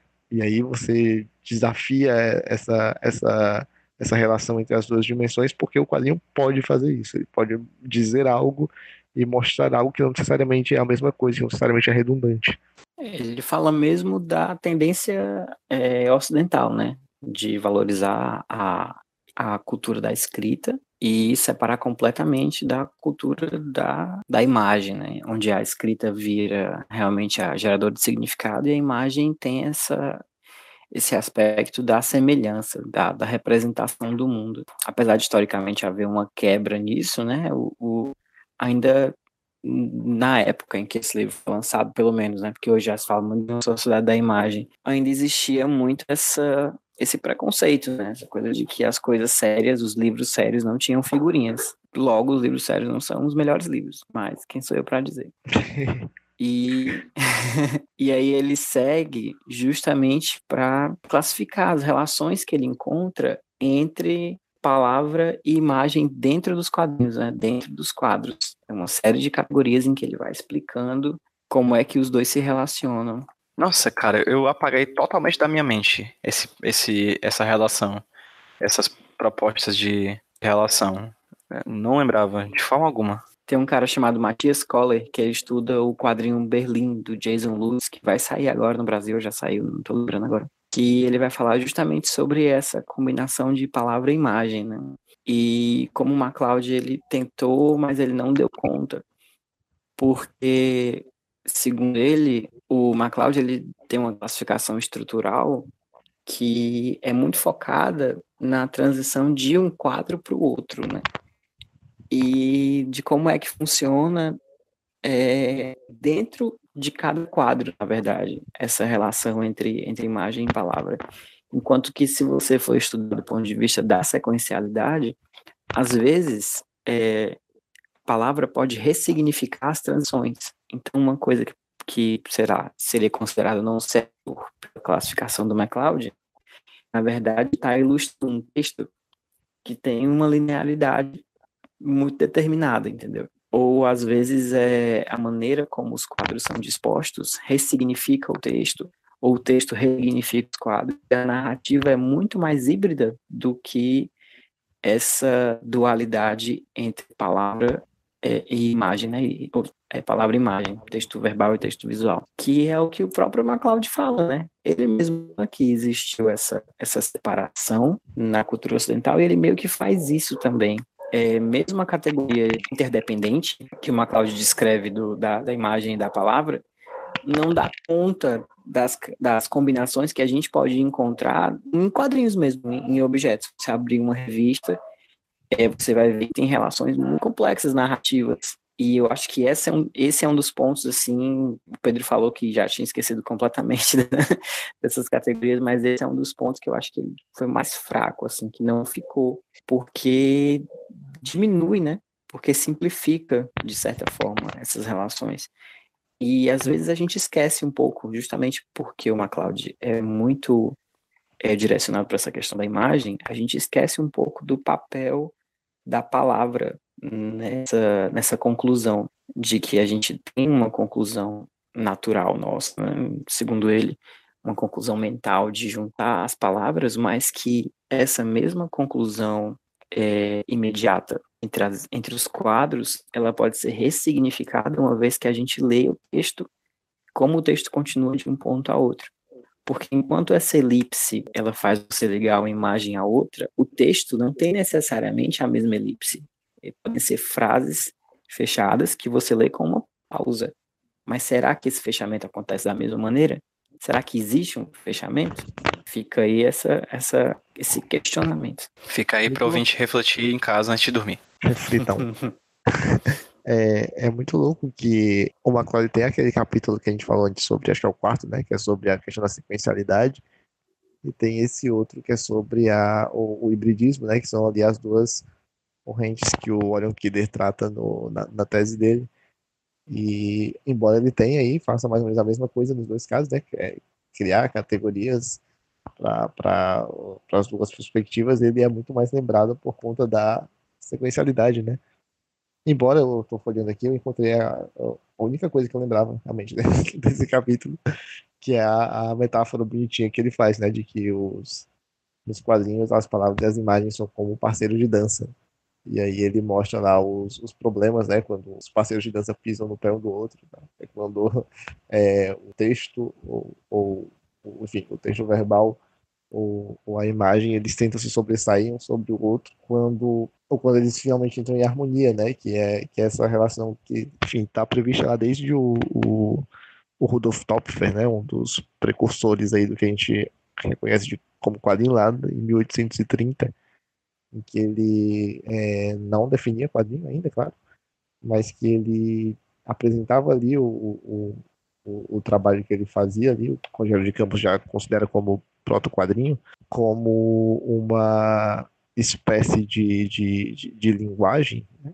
não sei exatamente esse termo, mas uma espécie de linguagem em que você tem textos e você tem imagens que não seriam a mesma coisa se estivessem separados e quando eles se juntam eles criam uma outra coisa diferente. Então ele, ele trata bem essa ideia do, do, dos parceiros de dança que estão em harmonia quando eles conseguem criar uma coisa diferente, é, uma coisa nova a partir da, da união entre eles, que não é necessariamente um repetindo o outro, né? mas são os dois é, é, sendo é, empregados né, a serviço do caso do quadrinho para uma narrativa. Então tem coisas no quadrinho que você pode dizer, tem coisas do quadrinho que você pode postar, e a escolha do quadrinista em relação ao que ele vai dizer, o que não vai dizer, o que vai mostrar, o que não vai mostrar, é tão importante quanto a própria história, né? A maneira como você vai, a maneira como você vai acessar a história, né? Coisas que você precisa saber verbalmente, coisas que você basta olhar, coisas que você pode gerar uma certa ambiguidade por conta da, da abertura interpretativa das imagens, maior do que o, a objetividade do, do texto verbal, por exemplo. O capítulo 7 é outro capítulo que, assim, é, eu acho bem esquecível. O capítulo 6 e o capítulo 7 eu acho que são dois dos, dos capítulos mais fracos, na verdade, do livro, que ele são começa a pressuposto... Exatamente, exatamente.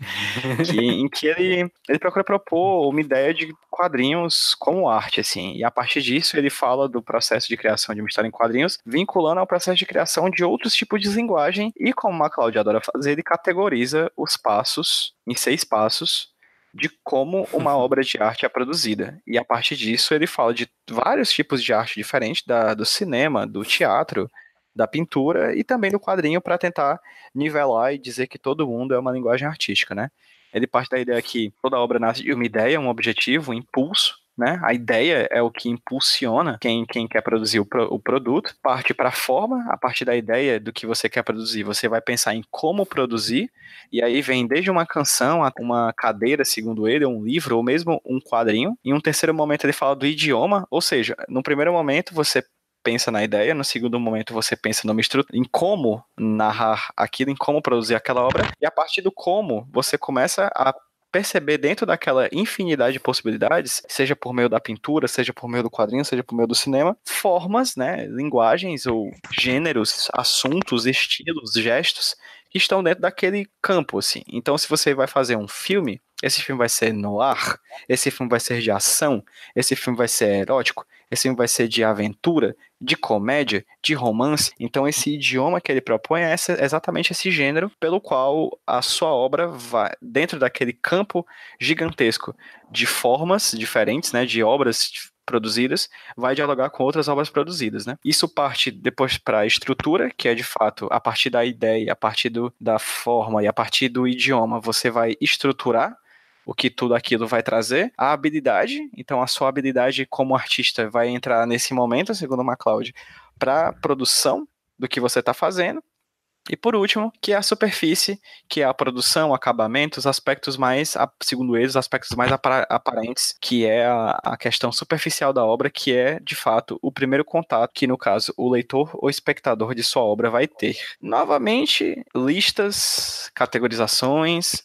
Uhum. Acho ok, não acho que ele está ofendendo a produção artística mundial, mas eu meio que eu acho que meio que cansa assim no decorrer da leitura do, do Desvendando os Quadrinhos essa necessidade dele de sempre colocar listas assim. Ele é muito categórico, ele sempre procura categorizar parada muito muito, muito, muito certinho, assim. Isso meio que cansa, assim. Por mais que. E é tudo muito. muito ele sempre tenta deixar tudo muito limpo, assim. O ponto 1 um não mistura com o ponto 2, o ponto 2 não mistura com o ponto 3. Sendo que acho que, como a gente meio que já produziu quadrinhos, o Márcio, Davi, vocês produzem tanto quadrinhos, acho que meio que isso tudo se mistura, né? Não tem como se, se, se, se dividir tão puramente cada uma dessas categorias, né? Toda vez que eu vou é. trabalhar, eu começo, hum, vamos lá, passo um. Ele traça é, essas esquematizações, ter todas eles, na verdade, uh, num primeiro momento, eu acredito, né, nesse contato de, de manual e tal, de produção de quadrinhos, é, essas categorias elas são super didáticas, assim, né? Pra você, tipo, pegar a ideia dele e você, tipo, se você meio que pegar cada capítulo dele, ele tem uma ideia que eu acho, na verdade, que é uma ideia bem legal, na verdade, até nesse que é mais bobinho e tal, mas que ele tem essa, essa preocupação em, em tratar os quadrinhos aí, claro, no, no, contexto de legitimação, tal, quanto forma artística. Mas você não pegar cada capítulo dele, ele tem sempre tipo a ideia, categorias, né? e, e, e listas. Uh, nesse caso específico que ele fala de, de arte e tal, nossa, eu me lembrei muito da, da minha graduação, né? a nossa graduação em publicidade, na verdade. Né? A gente tinha uma belíssima disciplina chamada criação publicitária. Tem exatamente isso, né? Um passo a passo ali da, da como nasce uma ideia e tal, de maturação, de, enfim, passo a passo que a gente sabe que na prática não é assim, mas que no contexto, digamos que industrial, em que você precisa produzir uma ideia, você precisa produzir uma história em quadrinho, ou enfim, qualquer outra coisa, ajudam a você sistematizar. Embora eu eu seja bem disciplinado, particularmente enquanto criador, não sigo absolutamente nenhuma desses, desses passos assim, desse jeito, né? Embora eu acho que funcione muito mais para você pensar uma obra depois que ela já está feita, assim, você percebe que você passou por todos esses passos, do que de fato enquanto você está criando. Tipo, agora vou para a ideia, agora vou para a forma, agora vou para o idioma. Isso é, é, é difícil de se, de se perceber enquanto passo a passo de criação, embora o capítulo se chame Seis Passos e tenha vários pezinhos indicando que são passos, mas eu acho que isso, na verdade, funciona muito mais de uma maneira retroativa, assim, para você é, pensar todos os estágios em que você passou, que não necessariamente são sobrepostos, assim, um depois do outro, mas que são é, diferentes dimensões do, do processo criativo que você experimenta durante a, a, a, produção. Eu só acho que no começo ele tenta definir arte, ele fala que arte é tudo que não serve para as coisas mais, os impulsos mais primitivos do ser humano, né? Que é sobrevivência e reprodução. A pessoa que diz que a arte não serve para reprodução nunca escreveu um poema no colégio, nunca desenhou uma Hello Kitty. a pessoa dessa não sabe o que ela tá falando. Nunca desenhou uma Hello Kitty pra amiguinha, né? Não, Davi?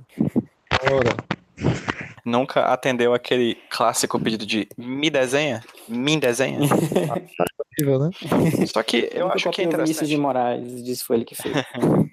Nós estamos ah, entrando em assuntos pessoais. Não, foi um amigo, um amigo meu. Só que eu acho que tem uma coisa interessante desse capítulo que é bacana pontuar, que talvez seja que tenha nascido daqui o germezinho do que depois viria a se tornar o Desenhando Quadrinhos, né? Que seria um ah, livro que, de fato, ele senta e se dedica a, de fato, falar sobre como é o processo de produção de uma HQ, assim, com talvez um viés um pouco menos teórico do que prático, assim, é quase um curso de desenho para iniciantes, assim. Eu acho que talvez esse capítulo meio que dialogue com esse interesse dele de já partir para de fato uma, um pensamento um pouco mais prático de como ensinar as pessoas a produzir a sua arte, a produzir o seu quadrinho, a produzir a sua história, né? Acho que talvez aqui seja o um embriãozinho do que viria a ser o livro que ele lançaria posteriormente, né? Como disse, é dinheiro. Ele tá vendo esse livro até hoje. Você chegou a ler o, Desenhando Quadrinhos, Davi? Cara, eu li algumas coisas, não li ele completo. li alguns capítulos, porque são coisas que eu usei é, em alguns artigos em que eu analisava de fato o desenho. Uh, mas ele se propõe mesmo assim a ser um manual. Né? E eu acho que o nome dele fazendo quadrinhos, né, no caso desenhando, ele não fala só de desenho também, que é uma coisa importante. ele fala da, da construção da narrativa e tal. Uh, embora se chame desenhando os quadrinhos, ele, ele trata meio que do passo a passo. É bem semelhante, na verdade, à própria estrutura que a gente aborda na oficina de quadrinhos, na, na no, no, curso que a gente é, separa os módulos e tal primeiro momento sobre roteiro, um segundo sobre planejamento de página, e aí finalmente o desenho, etc. E tal. Funciona como, como diretriz, eu acho, mais do que esse capítulo, se você for pensar nesses seis passos aí, que é de uma dimensão mais abstrata, né, mais criativa e tal, no, no, desenhando ele vai para uma parte mais, mais é, material das coisas. Ele realmente dá algumas dicas sobre não necessariamente o que é você conceber uma, uma obra de quadrinhos, mas como você vai é, executá-la. Ninguém lê o desenho do quadrinho, né? Você vê as figurinhas e já dá para entender tudo. e aí o capítulo 8 do livro, uma palavrinha sobre cores, talvez seja o capítulo mais curto, que é o que tem cor. E aí, se tivesse mais páginas, seria mais caro para imprimir. Então, Sim.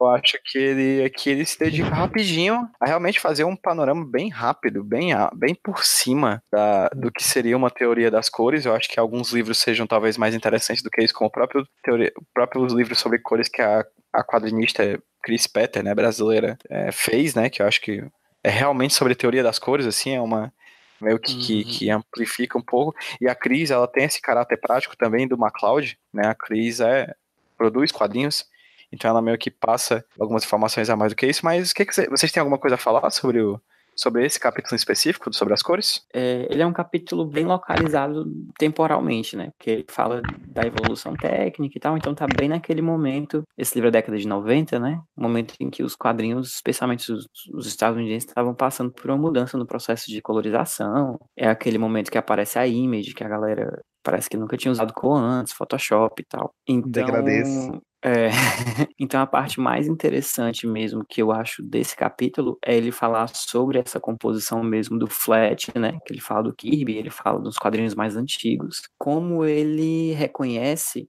a parte da tecnologia. É, é, um, é um aspecto interessante para se estudar arte, como a nossa arte, ela é, especialmente os quadrinhos, que são arte de massa, né? É, nasceram já como meio que como arte de massa, é, a gente vê a, a, influência mesmo dos custos e das tecnologias disponíveis no desenvolvimento da obra, né, desenvolvimento da arte. E ele puxa muito para isso, vai falando sobre como o barateamento de tecnologias de impressão foi mudando o quadrinho, ele vai falando sobre o uso de, de tintas e de e de cores de luz, né? E é legal a gente pensar sobre isso também, especialmente hoje que a gente tem mais opções de tecnologia, né? Às vezes a gente faz um resgate, ele fala aqui da cor flat, e às vezes a gente usa isso mais como um estilo, mais como uma escolha mesmo de trazer esses elementos tecnológicos do passado, do que realmente porque é o que está disponível que era o caso quando esses quadrinhos mais antigos foram publicados pela primeira vez, né? Então acho interessante e é até um aspecto que poderia sair desse, só desse capítulo das cores e,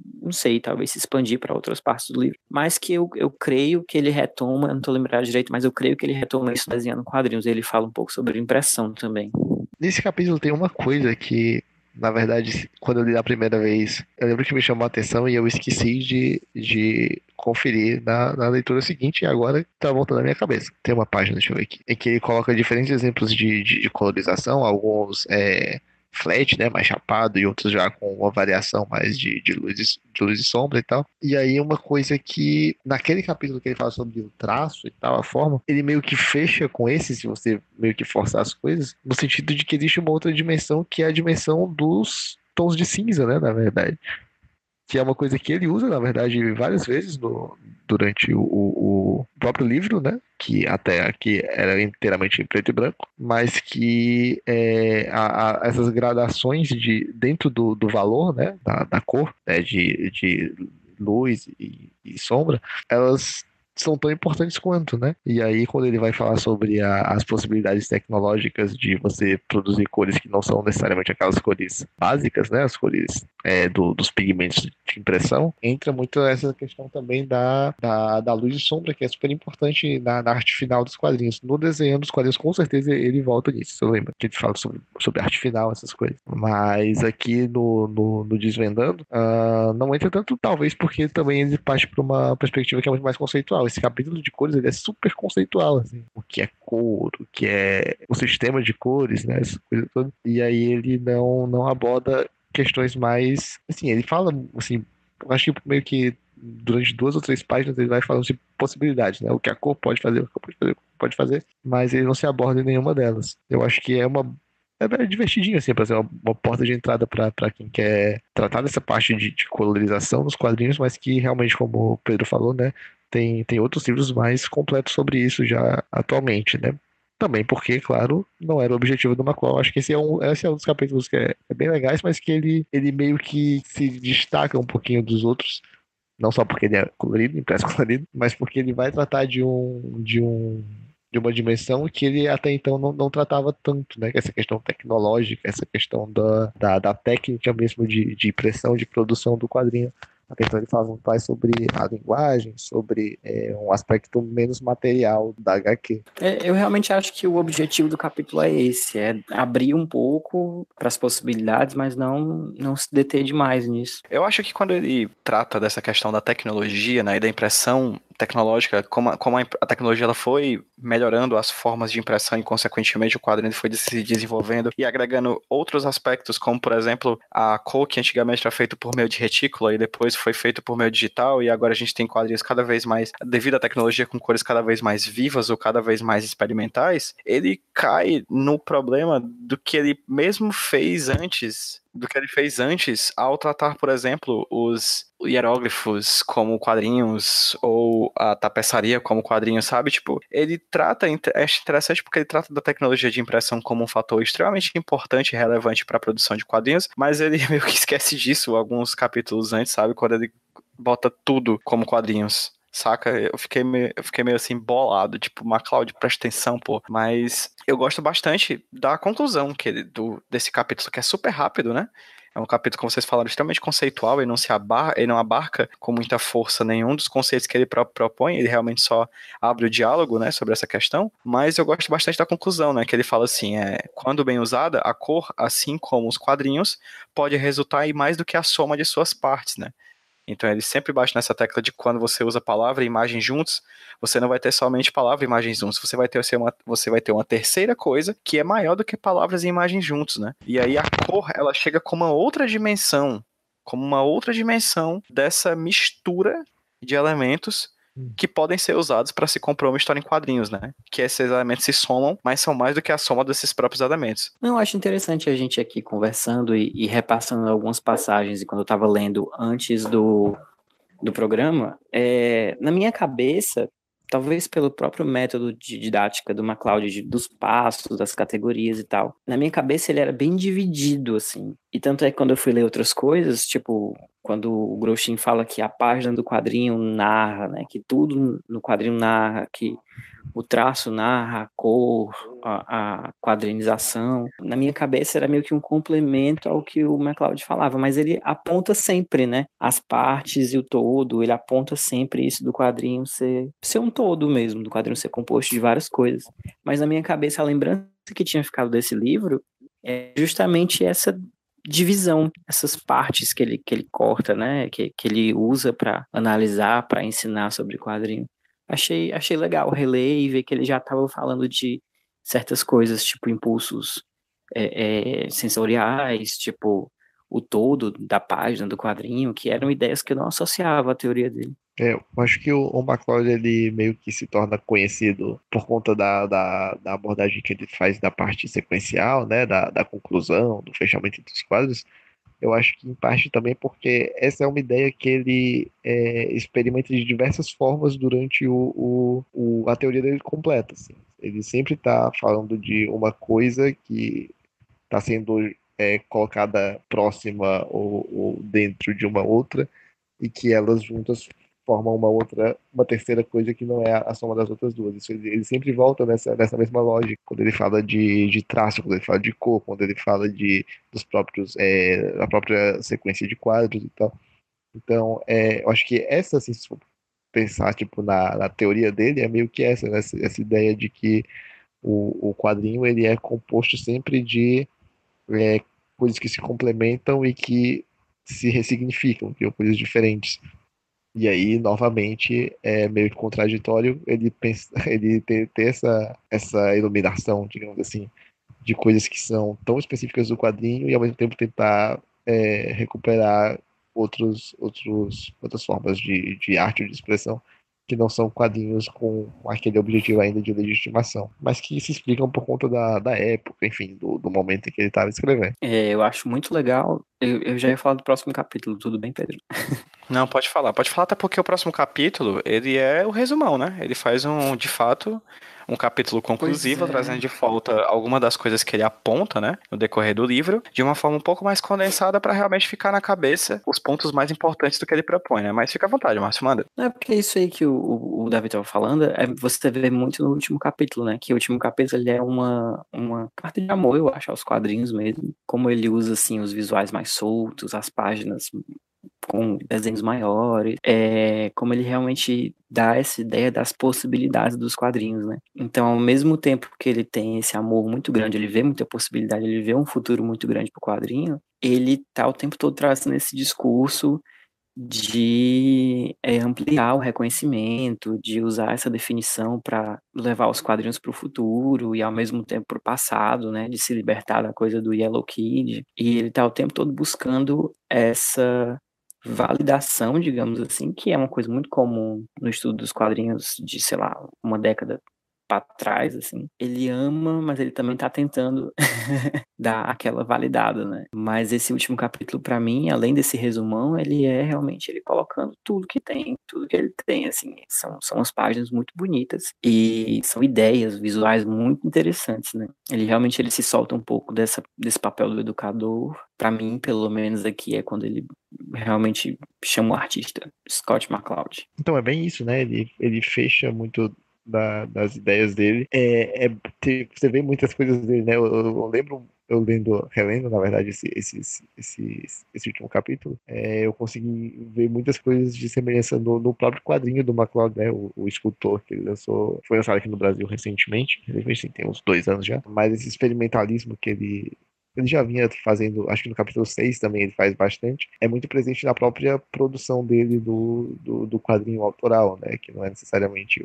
uma, uma abordagem sobre a linguagem, mas que é, enfim, um narrativo, né? Um quadrinho narrativo que ele trata. Aplica várias dessas coisas das teorias dele. Então, quando eu li o quadrinho dele, o escultor, eu lembrei de várias passagens do, do Desvendando os Quadrinhos, principalmente, as transições de quadro, aquela coisa toda. E agora, relendo esse último capítulo, o jogo também se inverteu, né? Encontrei várias coisas do, do escultor nesse, nesse último capítulo dele. Nesse, juntando tudo, o próprio título é, é bem é, sugestivo do que o, o, o pretende, né?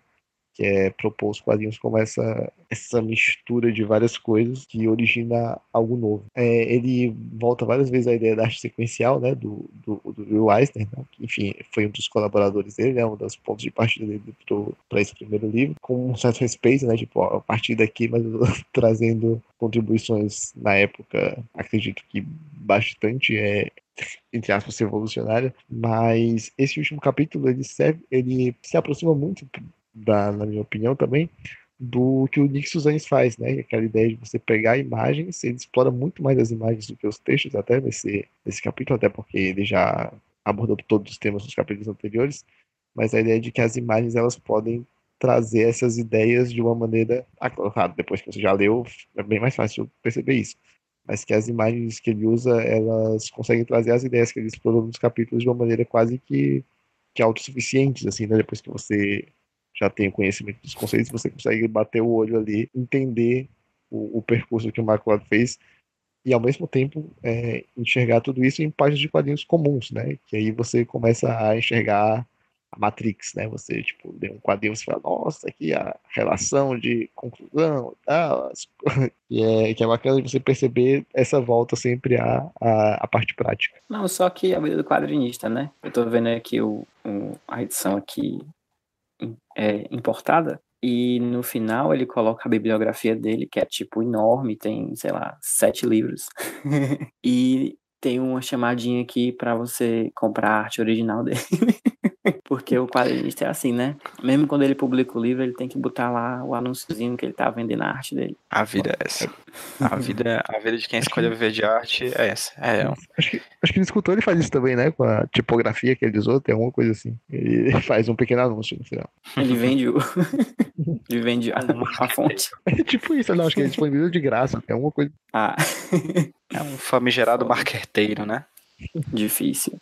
E eu fiquei, e no começo do capítulo ele fala sobre as pessoas solitárias e tal, de como o quadrinho é uma maneira de se conectar. Aí eu fiquei pensando assim, se ele se sente muito solitário. O que será que se Acho passa isso. no coração de MacLeod? É, agora nada. Pro, pro podcast ano que vem. Será que ele ainda tem coração? Não sei. Deve ter uma representação de um coração.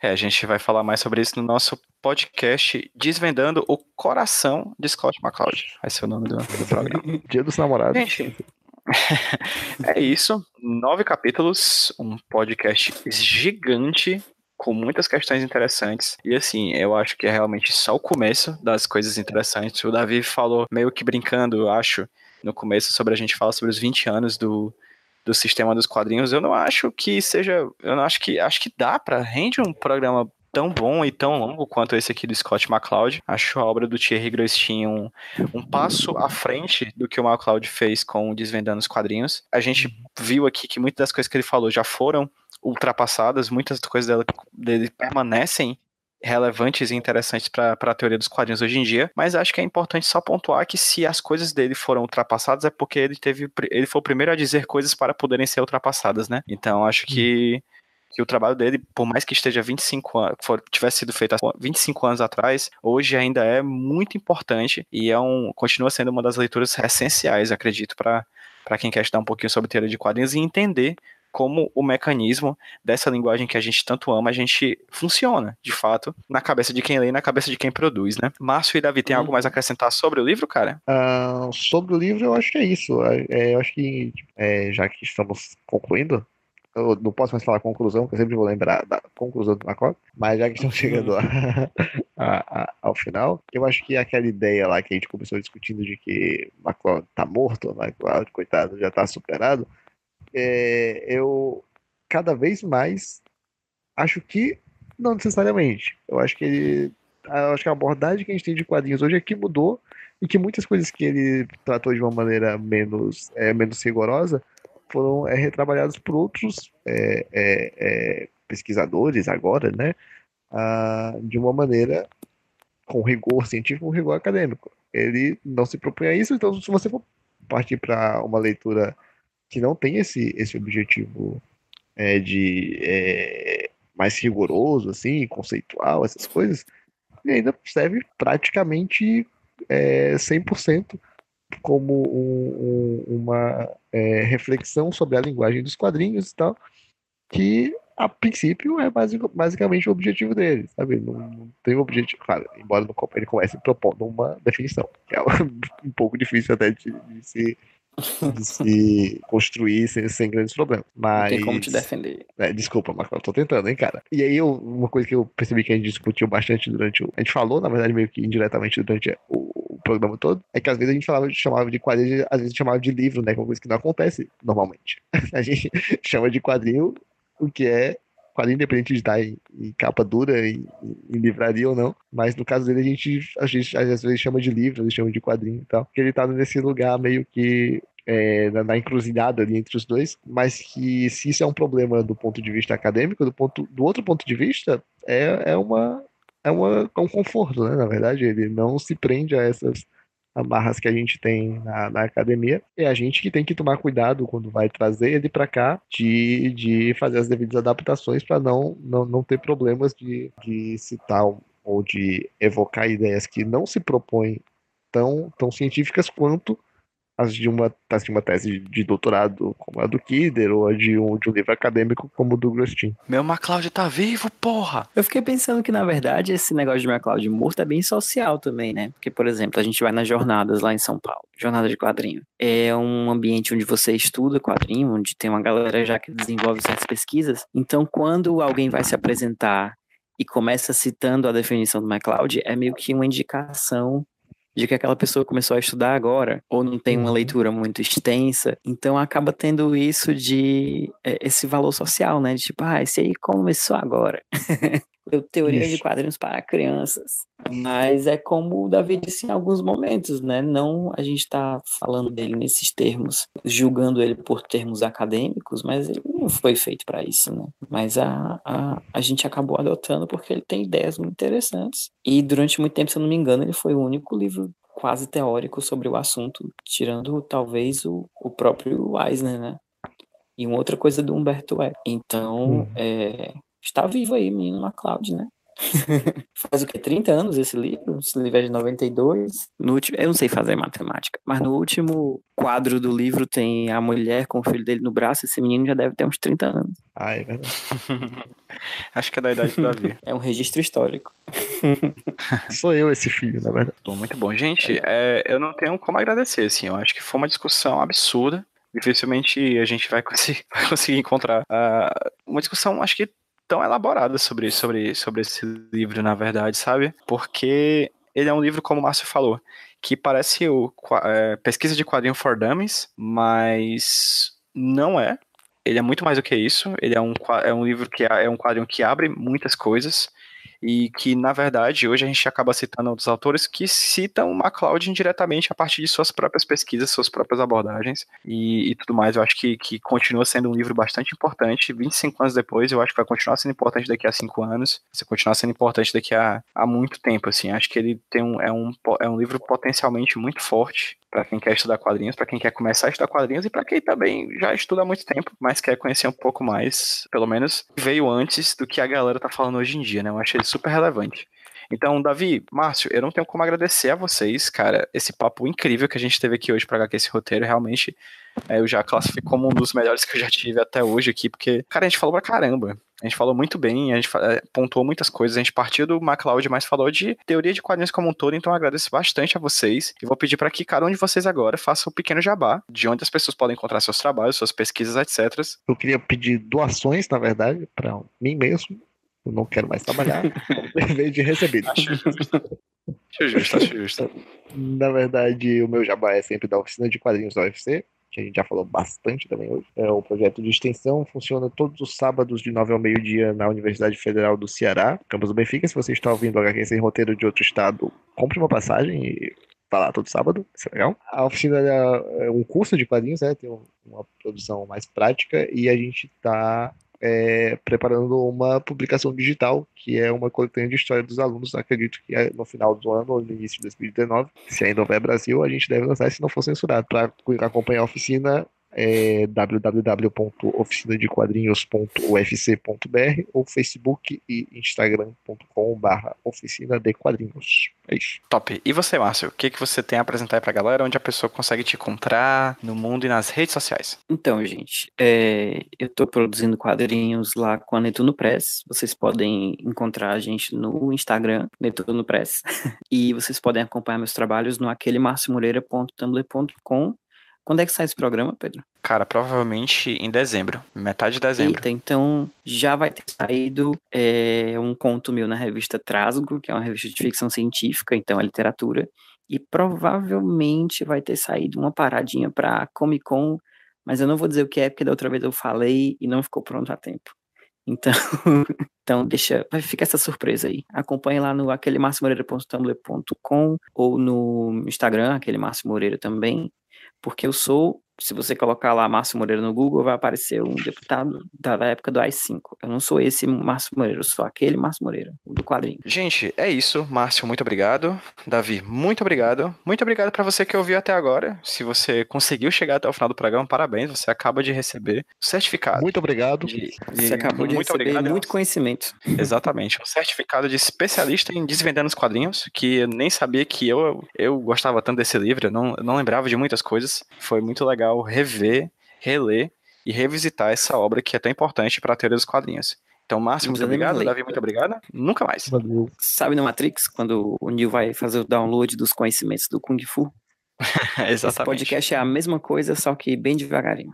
Exatamente, exatamente. E aí você economizou dinheiro, porque você não vai precisar mais comprar, na verdade, né? Não vai, olha só. Fazer isso é, é, quase o Cid Moreira narrando a Bíblia. Exatamente. E a HarperCollins, que é dona da, da Macron, que é a editora, nunca vai patrocinar a HQ sem roteiro. Mas tudo bem, gente. Obrigado, de toda forma. E vamos dar um tchauzinho pra quem tá ouvindo a gente no 3, 2, 1. Tchau, gente! Tchau! Tchau, gente! Tchau! É Fryer!